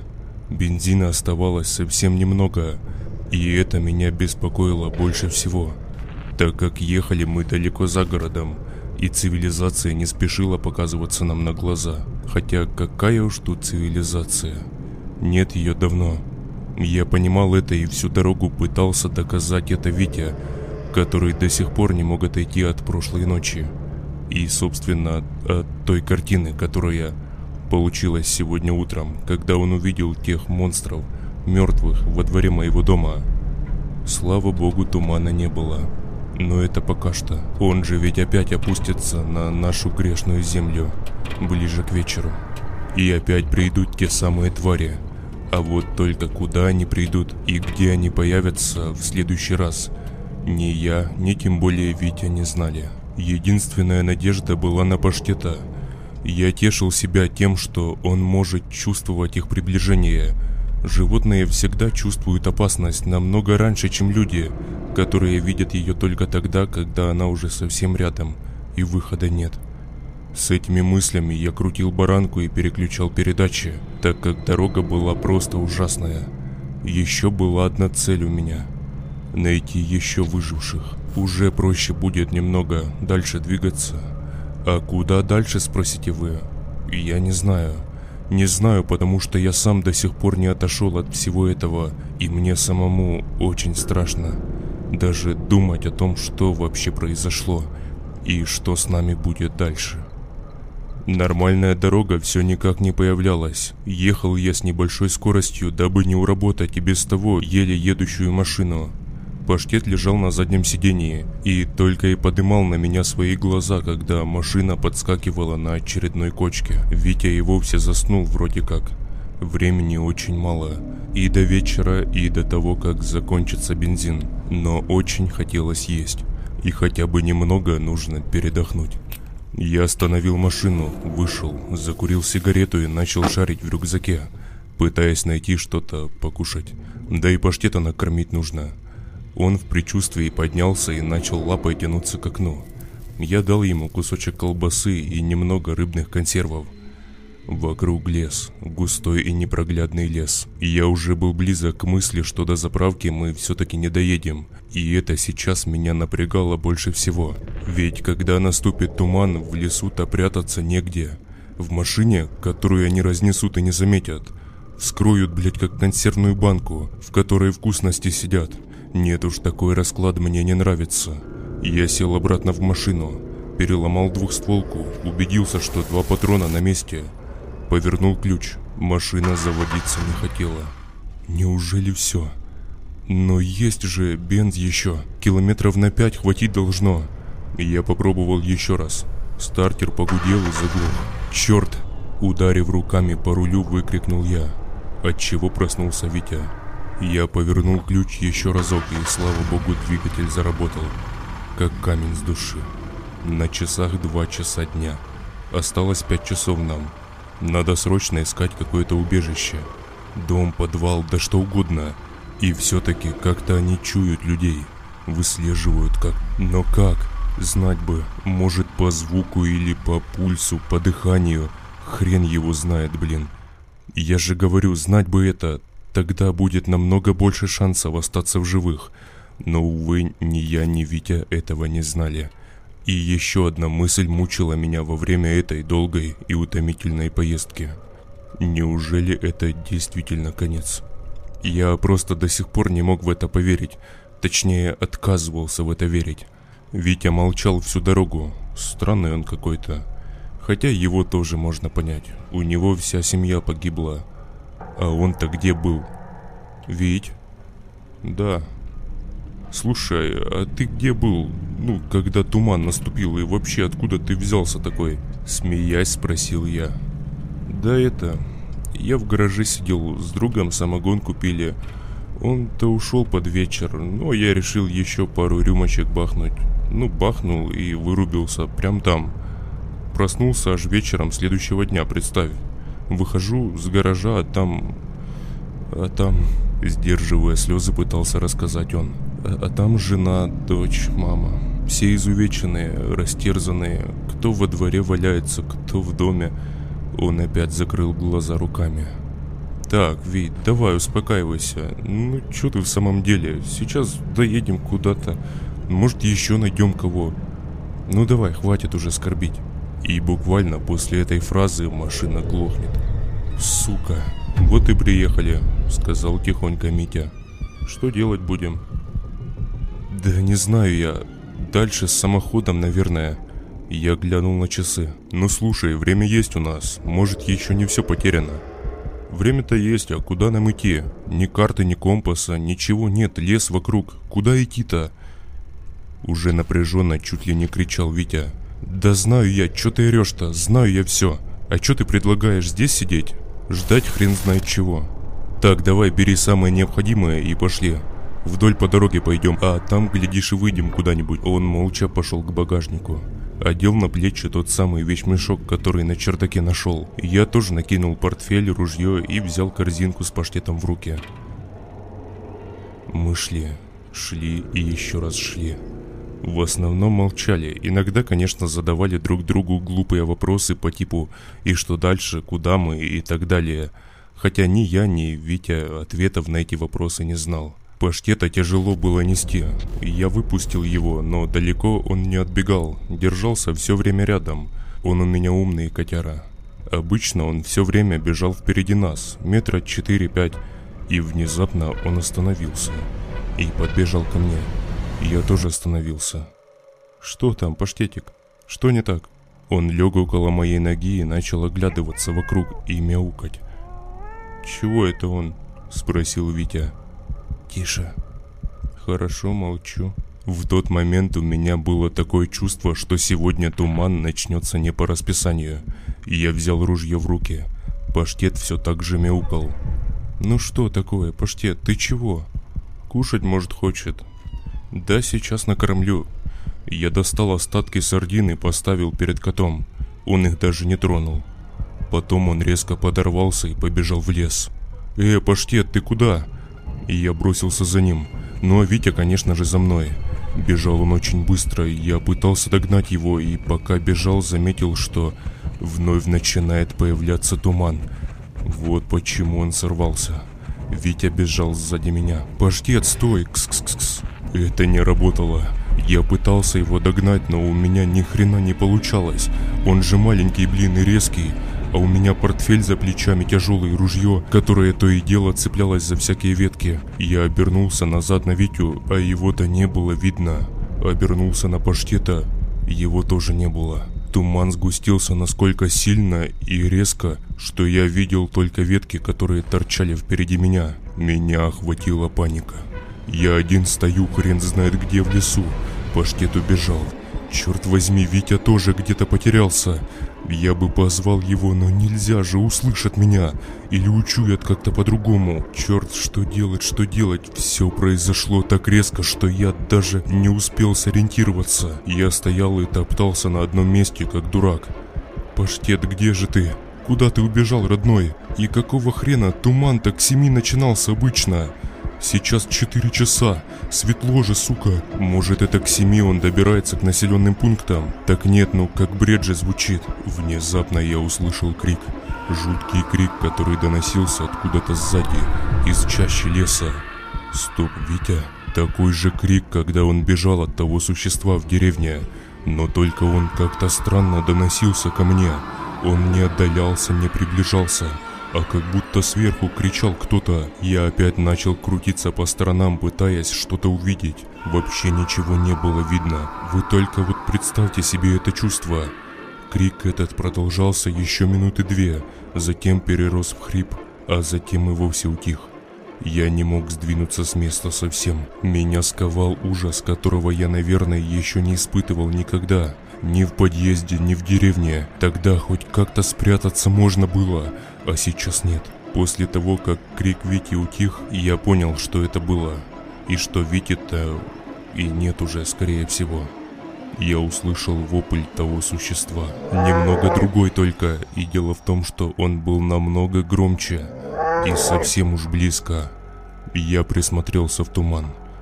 И, о боже, мне удалось разглядеть кое-что. Буквально метров в десяти от меня стояло то самое существо. Нет, не то, которое с дырочками вместо лица, а то самое большое, которое я у подъезда видел. Как я и говорил, оно было метров шесть-семь ростом. Очень тонкое, Подробностей тела и лица, тем более мне уже не удалось разглядеть, но я был больше чем уверен, что это было ужасно. Я стоял и не двигался. Внезапно на меня сверху что-то капнуло. Это была кровь. А буквально через секунду прямо передо мной упала верхняя часть тела Вики. Все было очень быстро как-то. Я не успевал ориентироваться, но тогда я просто был в шоке. Эта тварь стояла прямо передо мной. Затем последовала хреново туча шагов вокруг меня. По сухой листве их было очень уж отчетливо слышно. Судя по всему, это были те мелкие твари. А Витя — это их обед. Мама, блядь, принесла, сука. Но вот когда эти шаги начали ко мне приближаться, вот тогда-то я и пришел в себя. Я сорвался с места и побежал.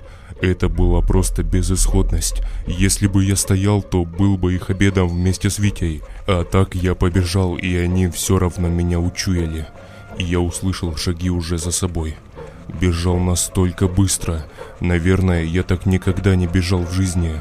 Сзади я слышал ужасающие вопли, чавканье и прочие звуки, которые издавали эти сволочи. Адреналин бил бешеный просто. Я бежал, спотыкался об упавшие деревья, вновь вставал и бежал, только бы они меня не догнали. На ходу я снял с плеча ружье и выстрелил назад. Попал, не попал, я не знаю, не видно было вообще ничего. Затем я понял одно. Когда земля начала немного содрогаться и начали валиться деревья, я понял, что за мной гонится та шестиметровая паскуда. Вот тут-то я чуть не наложил в штаны в прямом смысле этого слова. Паника. Меня просто охватила паника. Куда бежать? Что делать? Я бежал уже чуть ли не выплевывая легкие. И внезапно я услышал мяуканье, которое отдалялось от меня. Паштет? Родной, я никогда еще так не был рад его слышать. Я бежал на это мяуканье, а в итоге перед ногами увидел маленький бегущий серый комок. На бегу я подобрал его и поднял голову. Я оказался на какой-то поляне. Ни хрена не было видно, но и деревьев тоже не было. Туман был густой, как никогда, как дымовая завеса, а сзади все так же приближались вопли этих тварей. Потом случилось это. Бегу я, значит, с паштетом и двухстволкой в руках и спотыкаюсь обо что-то. Забор какой-то, хрен его знает. Паштет опять вырвался, но бежал уже в поле моего зрения. Я же опять за ним. И смотрю, значит, люк какой-то в земле, причем открытый. Я, значит, хватаю паштета, забрасываю его туда. И сам прыгаю за ним. И резко захлопываю люк. За этим же последовали несколько мощнейших ударов в него что мне и земля на голову посыпалась. По мере того, как я спускался вниз по лестнице, отдалялись удары в люк. Паштет мяукал внизу. Было не очень глубоко, кстати, но что это такое? Куда я попал? Спустившись вниз, я включил фонарик, найденный в одном из домов в деревне. Это был какой-то бункер, что ли, или канализация. Ничего не пойму. Паштет хоть был цел и здоров, это меня радовало, наверное, больше всего. Я сел на пол. Воняло плесенью и старостью. Паштет подошел ко мне и замурлыкал – «Как ты это делаешь, паштет?» Спросил я его, улыбаясь. Мы с тобой опять обвели смерть вокруг пальца. Отдышавшись, мы с паштетом пошли по длинному коридору, заросшему мхом и плесенью. Страх потихоньку начал отпускать, я чувствовал себя в безопасности. Витю, конечно, жалко очень. Хороший парень был гребаный туман, сука, твари. Где же они взялись, сволочи? Я обязательно это выясню. А пока нужно обследовать это место и отдохнуть. Поесть, попить и найти способ согреться. Здесь жутко холодно. Продолжение следует.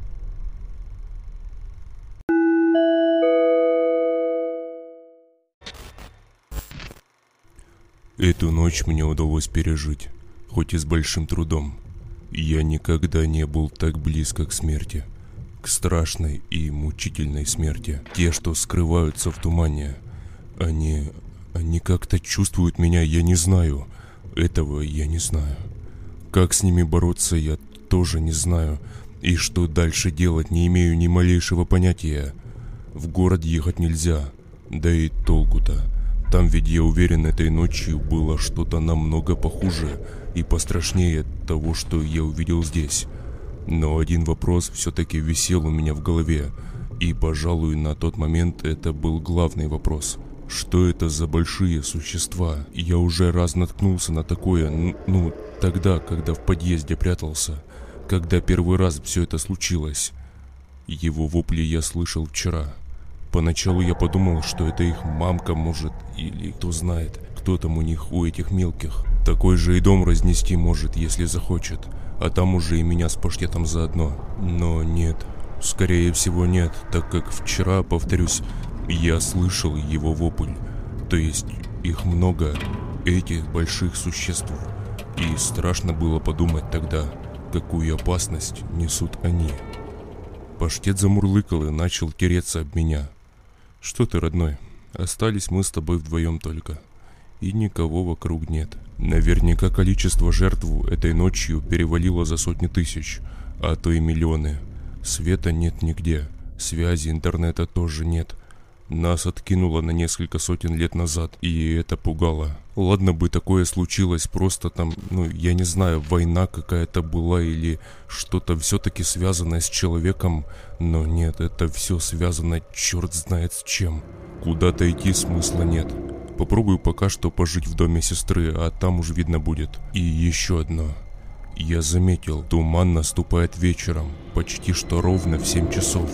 И я был уверен, что сегодня он тоже наступит. И эти твари вновь придут ко мне. До сих пор у меня не укладывается никак в голове один момент. Как они вчера меня не заметили? А хотели ли они заметить? Или их отвлек труп моей сестры? Хрен его знает. Пока что даже намека на туман нет, но вроде собирается дождь. Еще лучше, блин. Времени у меня 6 часов, чтобы как-то обезопасить себя. В общем, я оставил паштета дома, а сам, взяв с собой нож на всякий пожарный, пошел вдоль деревни, в надежде найти что-то, что поможет мне защититься. Ну и вообще, может, поесть что-то где-то найду, а может и людей, в чем я, конечно, очень сильно сомневался. И я вышел из двора, начал моросить дождь, который минут через десять перерос в ливень. В каждом дворе картина была просто ужасающая. Везде трупы, обезображенные и гниющие. Вонь просто невыносимая, а парыши везде черви, ужас. Я свитером закрыл нос, но это мало помогало. Запах был такой, что просто вырезало глаза. Повторюсь, трупы были буквально в каждом доме и в каждом дворе. До хрена было трупов с прыщами на шее и на башке, видимо, захлебнувшихся в собственной крови. Дети, женщины, парни, старики. Выжить не удалось никому.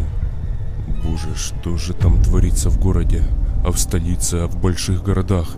Там просто, наверное, ужас. Страшно было даже подумать об этом. Но сейчас нужно думать не об этом. Я шел по деревне, заходя в каждый дом. Находил деньги, золото, пенсии чьих-то бабушек под матрасами. А толку-то? Куда мне теперь их девать? Все это уже потеряло свою ценность.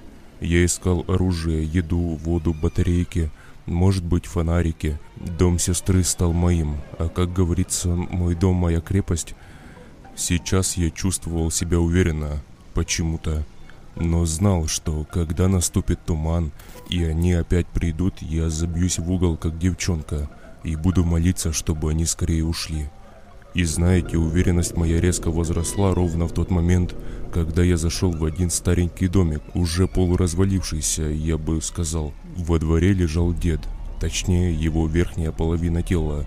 Ног и тазовой части не было совсем, они валялись в полисаднике. Я зашел в дом и понял, что это, походу, дом охотника, что ли. На стенах висели разные трофеи и шкуры, и я начал, как обычно, обшаривать весь дом – поисках того, что я считал мне понадобится в первую очередь. Дождь лил как из ведра. Воду мне даже не пришлось искать, я просто набирал ее в пустые бутылки из стоков труб. Вода была вроде нормальная, но какая-то немного мутная и с еле слышимым металлическим привкусом. А вообще пить можно. Так вот, значит, в доме деда этого я зашел во вторую комнату. Ну, а там на стене висело ружье на гвоздике. И на этом же гвоздике патронтаж.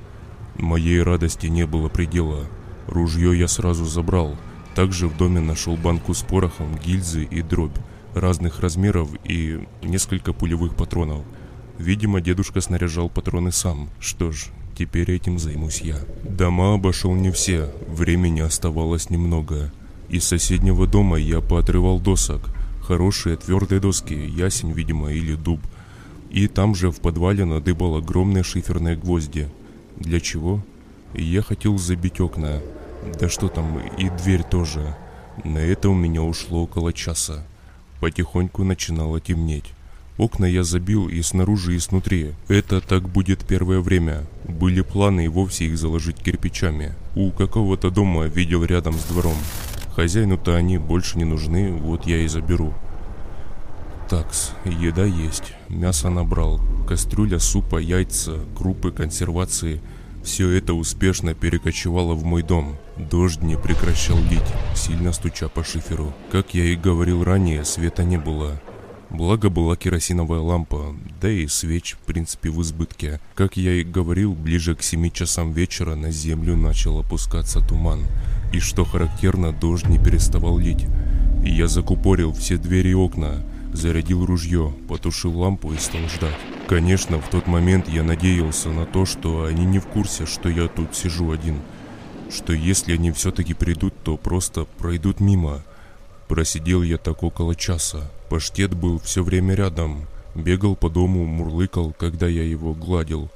Но внезапно его поведение полностью изменилось. Он стал более спокойным, что ли.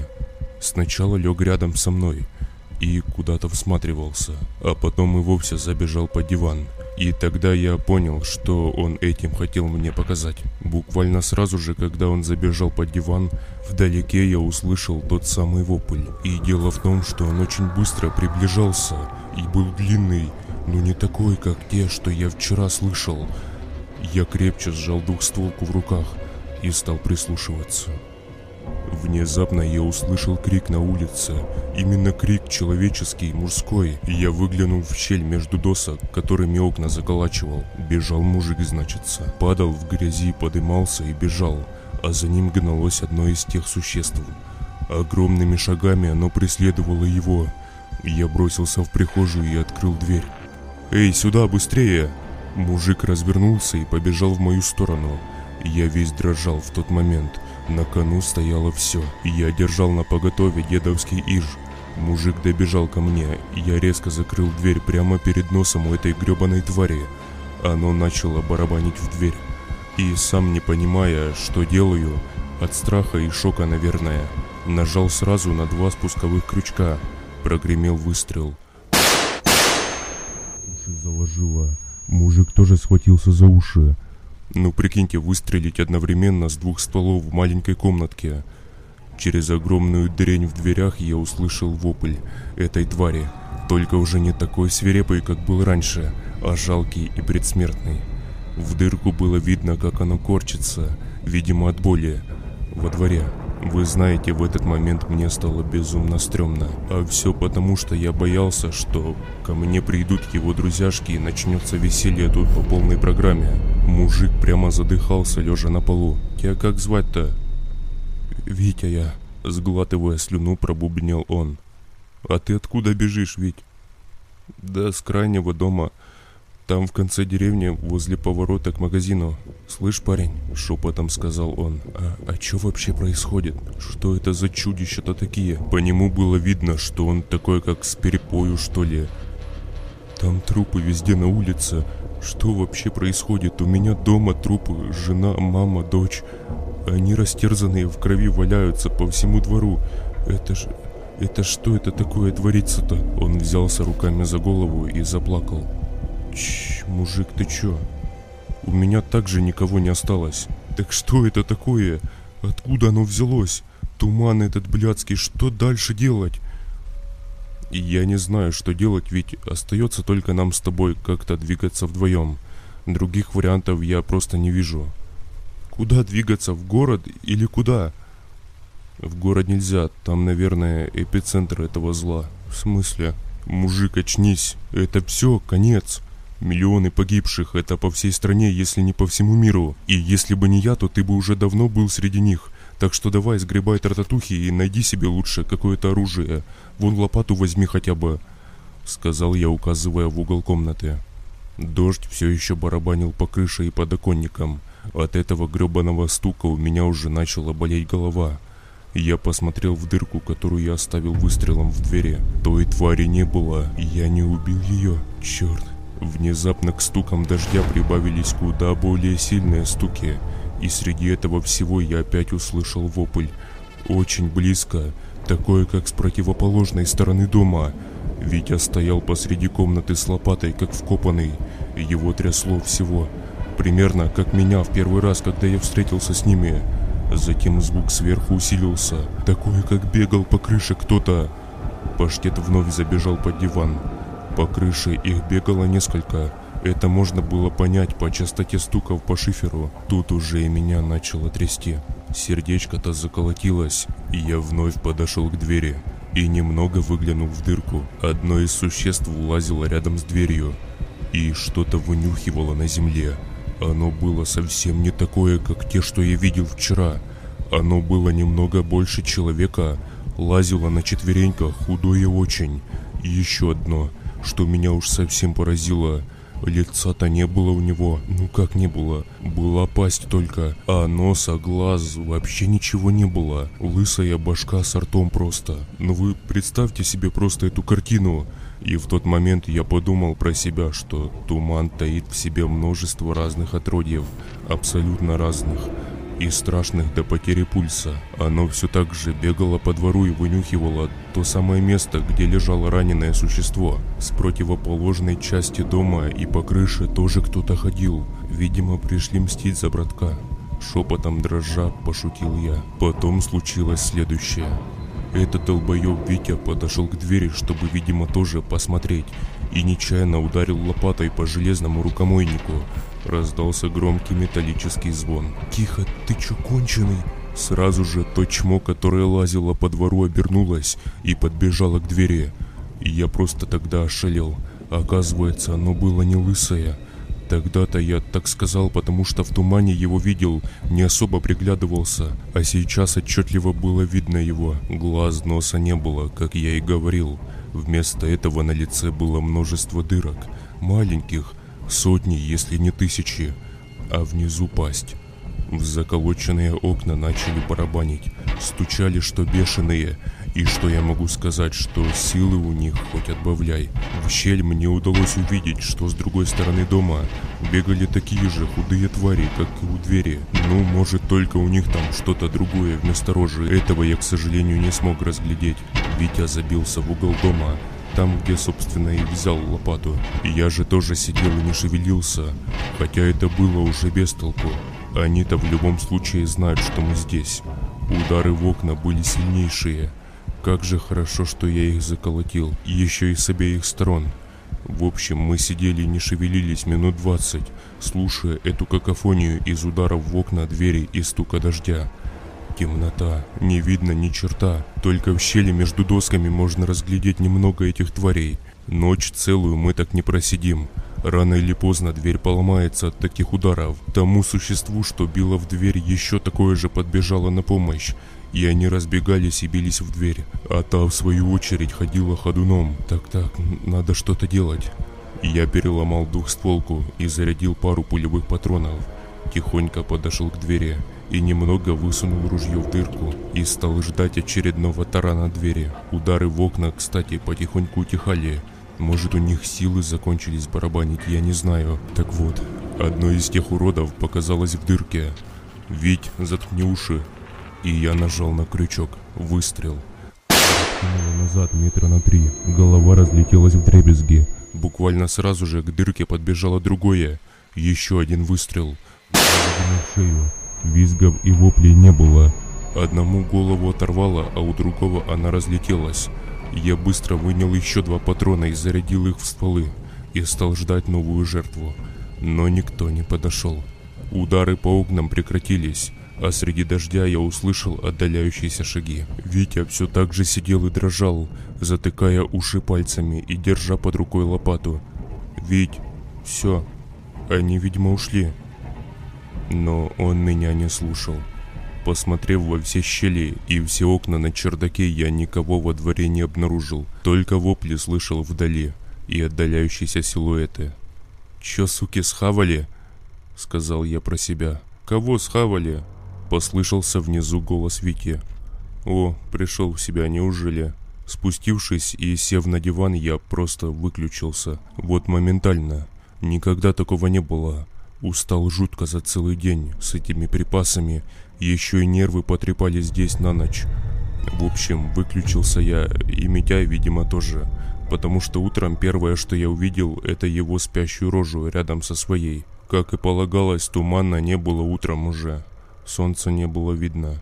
Постоянно было пасмурно. На улице были лужи и грязь. Ну, конечно, целый день дождь лил. Я проснулся, сварил себе кофе в турке на керосиновой лампе. Взяв сигарету, у меня еще с города оставались. Я вышел на улицу, а за мной сразу же выбежал паштет и начал тереться мне об ногу. Погладив его и затянувшись, я подошел к убитым тварям, которые в огромной луже черной жижи лежали у меня во дворе. Метрах в четырех от дома. Это действительно было жутко. Очень жутко. Впервые мне удалось разглядеть этих мразей. Ну что не говорите, но это точно были такой, как люди. Но только, блин, худые, как будто евреи после Холокоста. Прошу прощения, конечно, за такое сравнение. И они были длинные, у них такие конечности длинные, но самое стрёмное это лица в дырочках, таких маленьких, и пасть большая.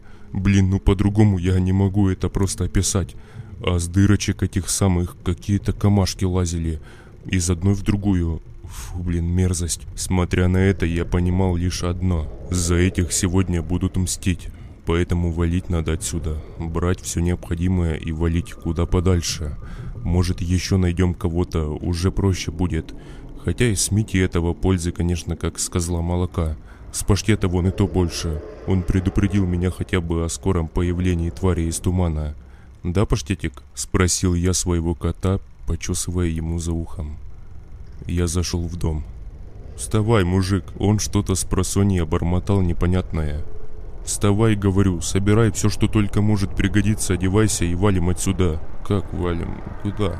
Сонным голосом спрашивал он. Не надо лишних вопросов, слушай, просто делай, что я говорю. Все-таки ты жив благодаря мне, так что будь добр. Да понял, понял. А есть сумка хоть или портфель? Глянь на чердаке, там вроде старый вещмешок был. В общем, собрали мы все необходимое. Еды, воды, патроны, порох. Топор еще на чердаке Витя нашел. Загрузили это все в ту самую беленькую бэху. Да-да, в ту самую, на которой я сюда приехал. Бензина, правда, было маловато. Надеюсь, до заправки доедем к вечеру. Где-то найдем, короче. Паштет сидел сзади, Витя спереди. Ну, а я за рулем. Двигатель завелся на удивление с полоборота, и мы поехали. Хрен знает куда и хрен знает зачем. Главное только не здесь. Первая цель заправка, а там уж будет видно. Надеюсь, найдем еще выживших.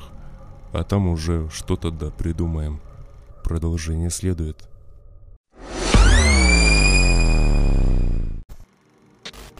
После всего того ужаса, что я пережил в нашем дворе, После того, что мне довелось повидать в этом тумане, я принял решение уехать в деревню к сестре. Она у меня в деревне, кстати, живет. Вышла там замуж, ну и переехала. Деревня эта недалеко совсем находится, километров 40 от города. Автобусы ходили туда каждый час. Следующим днем после тех страшных, жутких событий и моей ночевки в чужом подъезде, я принял решение собрать все свои манатки и поехать туда. Но самой главной причиной этого послужило то ужасное зрелище, которое открылось передо мной, когда я утром вышел из подъезда. Куча трупов. Как я говорил ранее, они лежали везде. На дорогах, тротуарах, под киосками, на парковках. Везде. Это были те, кому не удалось спрятаться и кого туман застал врасплох. Я не знаю, каким чудом мне удалось выжить. Вот правда не знаю.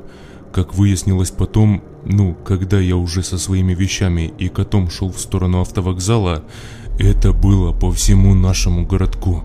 Везде, абсолютно. В некоторых местах валялись обезображенные трупы, которые даже никто не убирал. Куча машин скорой помощи, ментов по всему городу. Мне было хреново, как морально, так и физически, потому что вокруг стоял невыносимый смрад. Но тумана, слава богу, не было. Но почему-то мне казалось, что это далеко не конец. Я чувствовал что-то неладное. В общем, я шел. Маршрутки не ходили, в городе объявили чрезвычайное положение. Вокруг была паника. Но вы представляете себе вообще эту картину? Это как будто в фильме про какой-нибудь апокалипсис. Но это был не фильм. После съемок которого актеры переоденутся и пойдут куда-то жить спокойной и нормальной жизнью. Это была реальность, и нам от нее никуда не деться. я шел и смотрел на это все. И знаете, чего я больше всего боялся на тот момент? Я боялся, что этот ужас распространился по всему региону, если вообще не по всей стране или даже планете. Дойдя до автовокзала, я не обнаружил ни одного автобуса, ни одной маршрутки. Что-то мне подсказывало, что я его и не дождусь. Среди этой паники я принял решение просто угнать какую-то машину. Как раз за киоском с прессой стояла старенькая Бэха. Права у меня есть, как водить автомобиль понятия имею, дорогу к сестре знаю. В крайнем случае воспользуюсь GPS-навигатором. Когда я подошел к этой машине, я чуть не блеванул. В ней на пассажирском сидении сидело тело, точнее то, что от него осталось, а сзади, наверное, остатки тел детей. Ну, они маленькие были просто, было видно, конечно же, что это дети, а спереди, наверное, их мама. Папы не было, боковые стекла были выбиты, а водительская треснута. Видимо, те существа сделали свое дело. Тела были просто обезображены, по-другому ну никак не выразиться. Голова мамы телепалась на каких-то жилках, живот вспорот. Фу, просто ужас. Про детей вообще молчу, там просто кровавое месиво.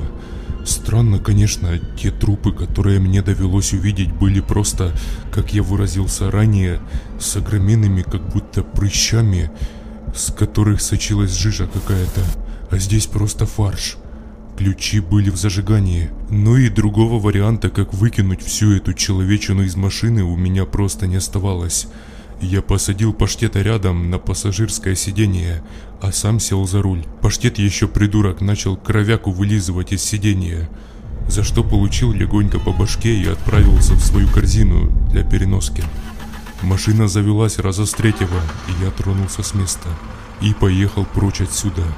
Я ехал и вообще не понимал, что за ужас вообще произошел. Хотелось есть.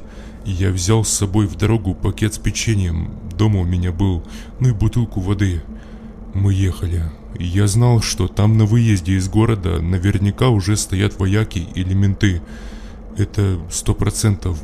Чрезвычайное положение все-таки. Теракт, типа когда-то у нас тут был, лет так пять назад, так стояли тоже, хрен пойми вообще для чего, но стояли. Но это не суть. Я знал дорогу маленькую, там, где никто не стоит и выехать можно было без проблем. Почему вы спросите, я так хотел отсюда уехать? Я чувствовал. Еще раз говорю, что если я сегодня не покину этот город, то я больше его не покину никогда. А я как-то не очень хотел повторять участь тех бедолаг, которых на улице понаходили. Но еще больше я хотел понять, кто это был. Вчера. Кто ломился в подъезд? Еще паштет что-то ведет себя подозрительно. Обычно хрен его в эту корзину загонишь, а тут лежит и не двигается. Блин, как будто боится чего-то. Спустя примерно час я уже ехал за городом. Машин было мало, но иногда встречались. Уже темнело. Я включил фары. Во сюрприз будет сестренке. Надо хоть позвонить будет. Тогда я еще не знал, что это меня ждет сюрприз. И вообще, каких масштабов эта жуткая история. Внезапно на землю начал опускаться туман. Сначала плавненько так, но еще можно было разглядеть хоть что-то, но спустя минут двадцать вообще не было ничего видно. Вы знаете, у меня затряслись руки. Страх начал пробирать меня до костей. Что теперь будет, я не знаю. Дороги не видно совсем, но впереди метров, может 3-4 можно было что-то еще заметить. Я чувствовал, что это был не простой туман, а тот самый, откуда и появились те твари, и я безумно боялся их появления вновь. Мне уже негде прятаться и некуда бежать. Я ехал медленно, открыв в телефоне навигатор, чтобы хоть как-то ориентироваться. Висела куча сносок от новостных сайтов. Количество жертв и масштабы просто повергли меня в шок. Тысячи погибших, если не сотни тысяч, от этой неведомой напасти, которая охватила почти все города. Это было ужасно. Но интернет на удивление работал, хотя я думаю, что это ненадолго. От шокирующих уведомлений я остановил машину. Сердце колотилось так, что я думал, оно сейчас просто выпадет из грудной клетки и упадет к педалям машины. Безысходность ситуации просто задавила меня. Я лег на руль и думал, думал, что делать дальше. Надо ехать к сестре, это сто пудов. Из этих мыслей меня вырвал мелькнувший силуэт в тумане, в свете фар. Сердце застучало еще больше. Я начал высматриваться. Я был уверен, что это те блядские твари. Опустив глаза на коробку передач, я завел двигатель. Подняв глаза, я просто... Я просто потерял дар речи. Перед лобовым стеклом стояло оно, то самое длинное существо. Но поменьше. Тогда-то под подъездом метров шесть стояла паскуда, а в этот раз роста может метра под два. Стояла и пялилась. В свете фар я отчетливо видел его рожу и вообще его тело. Оно какое-то бледнющее было, с таким синевато-фиолетовым оттенком в некоторых местах тела. Я резко воткнул первую и тронулся. В этот же момент, буквально в эту же секунду, оно начало своими паклями бить по машине и пытаться на нее залезть или в нее. Лобовое стекло треснуло, но не особо сильно, то есть я мог видеть хоть что-то перед собой. Адреналин был бешеный, просто оно упало с машины, и я поехал. Отъехав примерно метров может 300, я услышал вопль. И что-то мне подсказывало, что это орало то самое существо, только то, которое длинное было и большое. К деревне оставалось километров десять. Их я проехал без препятствий, и уже к ночи, часам к двум, я был на месте. Каково же был мой шок, когда я подъехал к дому сестры и зашел во двор. Во дворе лежал ее муж, с тем самым прыщом, как я выражался ранее, только он был на голове, отчего она казалась раза так в два или три больше. Это было просто ужасно, и только я подошел к нему, он, сука, открыл глаза и начал захлебываться какой-то черной жидкостью, похожей на кровь. Он был еще жив, черт возьми, и пытался что-то сказать мне, но это длилось недолго. Он помычал и умер. Я же просто уже охреневший от ужаса побрел в дом к сестре. Я уже знал наперед, что с ней случилось то же самое, если не еще хуже. Зайдя в дом, у меня перед глазами предстала вот такая картина. Был включен телек, показывающий все те же новости, о которых я говорил ранее. А сестра сидела на диване спиной ко мне. Я уж было обрадовался, что она живая, и подбежал к ней сзади и закрыл глаза ладошками. Мы всегда в детстве так делали с ней. Зачем я это сделал в этот раз, я не понял. Но через секунду я отпрыгнул от нее. Руками я почувствовал, что лица у нее просто нет. Там каша кровавая и все. Обойдя ее, я блеванул прямо на ковер. Внутри ее головы ползали какие-то огромные жуки. Кровь свернулась, глаза просто повыпадали на ее платье. Это была просто жесть. По-другому я даже не знаю, как это назвать. Оцепеневший от ужаса, я упал на пол на жопу. Теперь у меня не осталось никого, кроме паштета, сидящего все так же в машине. Я думал, что мне делать дальше и как поступить. В любом случае, надо где-то переждать ночь. И вариантов не было, кроме как переночевать в этом доме. Я пошел в машину и забрал паштета и все свои манатки. Из дома же я убрал труп сестры, а то как-то, знаете, не камильфо спать с ним в одном доме. Перекусил, благо у сестры в холодильнике было что поесть. Накормил паштета паштетом, как бы это смешно не звучало, и лег на диван, но не на тот, на котором сестра откинулась. Я пытался уснуть. Но мысли обо всем этом просто не давали мне этого сделать. Но никак у меня не получалось хотя бы на секунду сомкнуть глаза. А когда примерно минут через сорок у меня это начало немножко получаться, то я услышал опять вопль. Тот самый жуткий и страшный вопль, от которого просто в жилах застывала кровь. И знаете что? Этот вопль раздался совсем рядом. Паштет тоже его услышал и сразу же забежал под диван. Затем еще один и еще ближе. Я вжался в диван. Сердце вновь заколотилось, а тело начали покалывать острые иголочки страха. Затем я услышал шаги. Частые и тяжелые, как будто бегало много жирных людей. Шаги эти были рядом совсем. Я тихонько поднялся и пошел к окну. Они бродили у дома. Это какой-то пиздец просто. Да что же это такое-то? Их было много, очень, штук 30. Это при том, что все эти 30 штук были в зоне видимости. Я уж боюсь представить, сколько их вообще там, в самом тумане. Через несколько секунд одно из них издало тот самый вопль. Только уже намного потише. Это были те существа, которые поменьше. Черт возьми, оно повернуло свою башку в мою сторону и, судя по всему, заметило меня. Я чуть со страху не обосрался просто. Честно вам говорю, оно резко прильнуло к окну и начало высматривать что-то в доме. Видимо, искало меня. Я же сидел и не дышал. Да что там, я даже не шевелился. То, что было у меня внутри, в тот момент просто не передать словами. И, кстати, чуть правее окна у сестры стоял комод, а на нем зеркало стояло, она там красилась всегда. И в него было видно окно почти полностью. Это было уже другое существо. И не одно, но схожее с тем, которое я видел ранее на дороге. Блин, они ужасными были. Бледнющие, блядь, все. Они высматривали меня в комнате, но было темно. Я их видел через зеркало, а они меня нет. По крайней мере, я так надеялся. Затем одно из них начало бить своей длиннющей конечностью в окно. Вот тут я просто обомлел. Окно-то старенькое уже, и удара с третьего оно все разлетелось в дребезги. Я же все так же сидел под стенкой и не шевелился. Одно из них начало потихоньку залазить в окно. Они меня чуяли как-то. По запаху или по сердцебиению, я не знаю, но каким же там макаром они меня выследили здесь? И в тот момент меня что-то уберегло просто. Я не знаю, Всевышний, наверное. Оно когда в окно залазило, просто переступило меня. Я-то под окном сидел, и оно пошло дальше в другую комнату. За ним залезло второе, и также побрело в другую комнату, а потом и третье. Подождав после этого минуты три, я тихонечко встал и маленькими шажками двинулся в сторону шкафа. Да, я хотел там спрятаться. Когда шел одним глазком, глянул в коридор. Входная дверь была открыта, а эти твари просто сидели и ели мою сестру.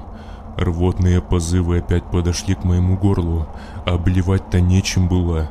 Смрад стоял невыносимый просто, но пересилив себя, я все-таки как можно тише залез в шкаф. Накрылся сеструхиными шмотками и спустя минут, может 20 меня отрубило. Проснулся, видимо, утром, уже от того, что в шкаф кто-то скребется. Через щель я увидел, что это был паштет. Я приоткрыл дверь и он запрыгнул ко мне и начал мурлыкать. Тумана уже не было, но было пасмурно очень. Такая мрачная погода. Я сразу взял телефон. Интернета уже не было, как и сети тоже. Спустя минут, может, десять я вылез из шкафа и вышел во двор. От сестры остались одни лишь обглоданные кости, и то не все. Да и от мужа ее тоже. Ужас. Тишина была гробовая. Видимо, всех жителей этой деревни постигла такая же участь. Неужели это конец? Апокалипсис. Подумал я и, поглаживая своего котейку, сел на скамейку и взялся руками за голову. Продолжение следует.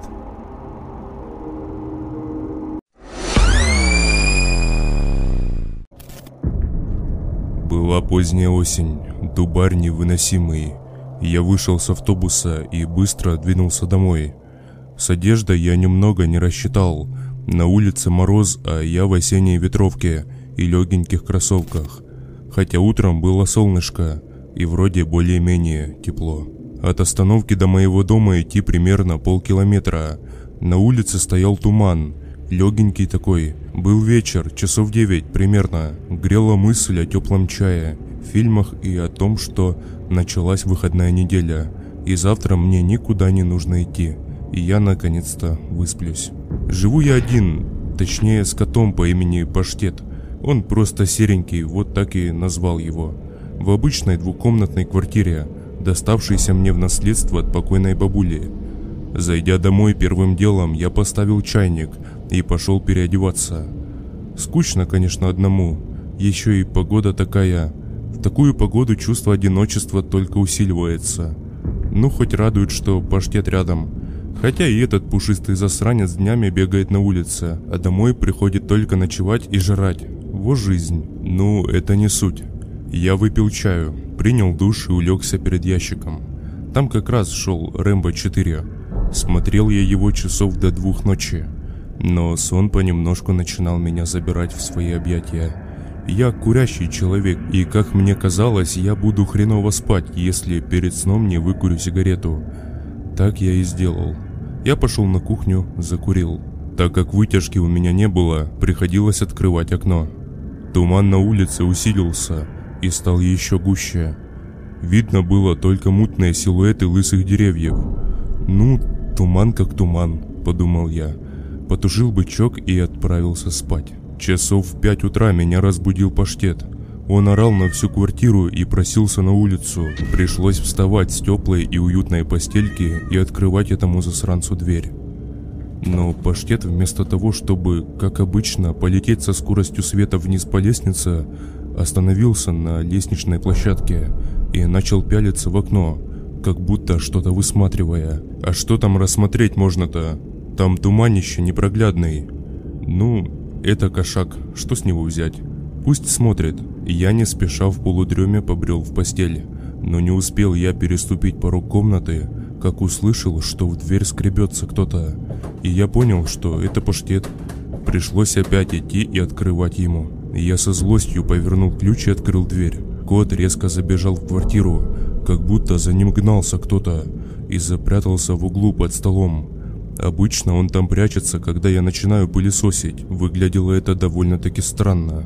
Раньше я за ним не замечал такой херни. Но опять же, в полусонном состоянии я осознал, что это всего лишь животное, и что у него в голове творится хрен пойми что.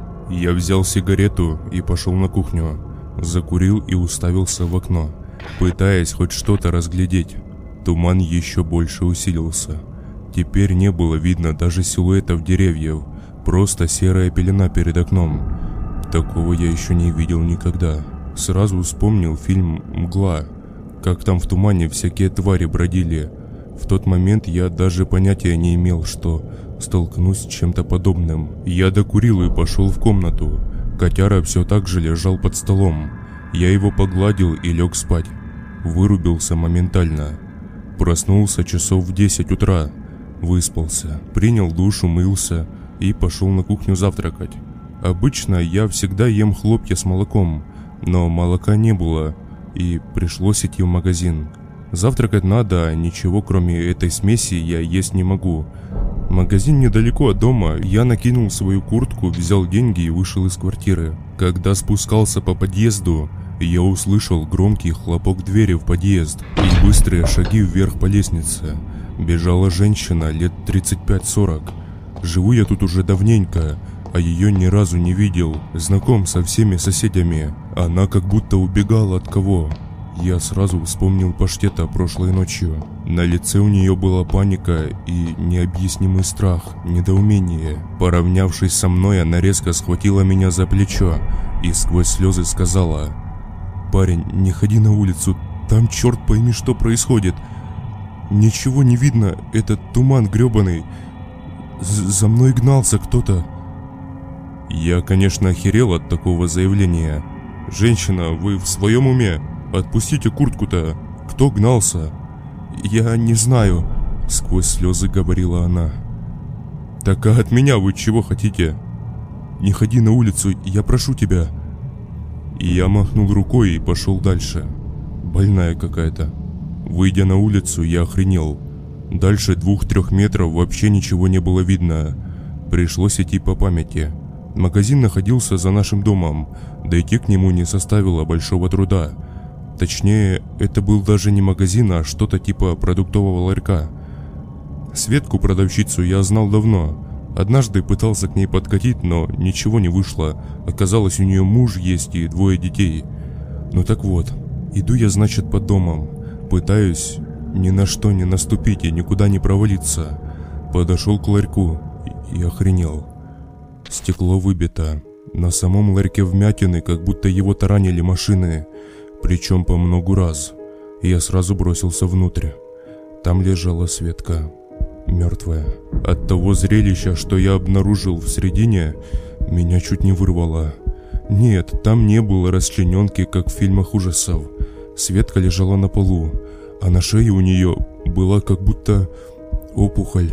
И казалось, что шеи просто нет – или даже не опухоль, а как будто огромный прыщ на всю шею. Лицо было синее, а с этого прыща потихоньку сочилась кровь. Еле сдерживая рвотные позывы, я выбежал из ларька и заметил одну жуткую деталь. На улицах было пусто, машины не ездили, люди не ходили, окна не горели. Я сразу вспомнил эту гребаную тетку в подъезде – мне стало не по себе. Я рванул к своему дому. Бежал, не оглядываясь. Вдруг я обо что-то споткнулся и упал. Сильно ударился животом и руками. Встав на ноги, я посмотрел, обо что я споткнулся. Вот тут уже я испугался не на шутку. На дороге лежала та самая тетка с подъезда, которая умоляла меня не выходить из него. У нее был такой самый прыщ, только уже на голове. Выглядело это просто ужасно. И она еще была вроде живая. Я не выдержал и обрыгался. Меня трясло, по телу пробежала армия мурашек. Сердце заколотилось как бешеное, во рту пересохло. Я достал телефон, чтобы вызвать скорую, полицию, да хоть кого-нибудь, но связи не было. Я услышал вопль где-то из глубины этого гребаного тумана. Казалось, что он был далеко, но в то же время и не очень. И сразу же после этого вопля я услышал женский визг. Он был настолько душераздирающим, что мне самому хотелось закричать, но сделать я этого почему-то не смог, так как от страха ком подкатил горлу, и я стоял как дурак, вглядываясь в туман. Мне удалось заметить силуэт, он двигался в мою сторону. Судя по приближающемуся визгу, это была женщина или девушка. Буквально метрах в 10-15 от меня. Она обо что-то споткнулась и упала на землю. Она была одета во все черное, поэтому я более-менее видел ее. Она визжала уже из последних сил. Было слышно, что у нее пропал голос, и это был скорее не визг, а какой-то хрип – я пришел в себя и бросился к ней, но не успел я подбежать, как... Ее утащило что-то прям в туман. Я видел это, ее крик удалялся от меня, а вскоре и вовсе пропал. Вот тут уже очко мое сжалось до размеров атома. Я рванул к своему подъезду. С трудом его найдя, я забежал внутрь. И только на втором этаже я понял, что это не мой подъезд. Сука, и что делать теперь? Выходить на улицу мне уж не очень хотелось. Я видел жуткие вещи там и не хотел повторить участь этих бедолаг, которые встретились мне по пути домой. Я начал метаться по подъезду и тарабанить в двери, но никто не открывал, и не было слышно, что там вообще кто-то есть. Да они что, вымерли что ли? Что происходит вообще? Что это за туман? Страх перерос в отчаяние, и я сел в подъезде под стенкой, взялся руками за голову. В тумане что-то есть. Что-то нечеловеческое, что-то страшное и непонятное. Мысли об этом проклятом тумане перебил все тот же нечеловеческий вопль. От него я еще больше вжался в угол подъезда. Затем я услышал еще один, за ним еще и еще. Это были нечеловеческие вопли. Я даже не знаю, как их и описать. Не знаю, как так получилось, но я вырубился в подъезде. Проспал я часа 3-4. На улице уже темнело. Я поднялся и выглянул в окно, в надежде на то, что туман пропал. Но не тут-то было. Туман как был, так и остался. Еще я заметил то, от чего мою сонливость сняло как рукой, и вернулось безумное чувство страха. Под подъездом, где уже зажглась лампочка, я увидел движение. Всмотревшись, я просто чуть не упал на пол – я увидел огромную длинную конечность. За ней еще одну. А потом и сам обладатель этих конечностей показался из тумана. Это было огромное существо, метров шесть ростом, а рядом с ним бегали такие же, но чуть меньше, примерно как люди ростом. Я слышал, как они кряхтят между собой. Все они были очень худые и лысые. Это все, что мне удалось разглядеть. Затем последовал опять тот самый вопль. И все маленькие существа начали ломиться в подъезд, в котором я находился. Услышав быстрые шаги внизу, я как ненормальный побежал вверх по лестнице. Сердце колотилось настолько сильно, что я было подумал, что оно остановится, и я грохнусь тут посреди подъезда, и на этом моя история будет закончена. Но нет, я увидел спасение на пятом этаже в виде лестницы на крышу. Как можно быстрее я залез туда и закрыл дверь, подперев ее огромным бревном, которое лежало на чердаке. Затем раздался очень сильный удар в эту дверь. За ним последовал еще один. Мне казалось, еще чуток, и на этом все. Я вжался в угол чердака и просто ждал. Ждал неизвестно чего, зажав в руки крестик и молившись. После третьего удара я опять услышал кряхтение этих тварей, а за кряхтением последовали отдаляющиеся шаги вниз по лестнице. Сидел я еще так, не знаю сколько, может час, может пять. Я сбился со счета времени, в итоге выключился. Разбудила меня сирена, то ли скорой, то ли полиции, а может и все вместе. Эти звуки придали мне уверенности, и в полудреме я вышел из чердака, а затем и из подъезда. Тумана уже не было. Было сыро и холодно. Зрелище, которое я увидел, на всю жизнь отпечаталось у меня в голове. Во дворе было очень много машин скорой и полиции. Машины людей, которые стояли на стоянках, были помятые, некоторые перевернутые.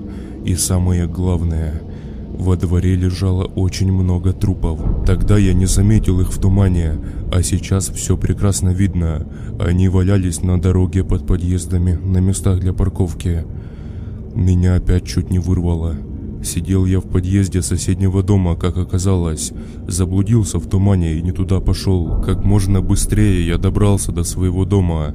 На удивление, меня даже никто не остановил. Собрал все необходимое и уехал в деревню к сестре. На каждом канале передавали жуткие цифры количества жертв. Что это было, не знает никто. А я, наверное, единственный, кто видел это своими глазами и до кого они не добрались.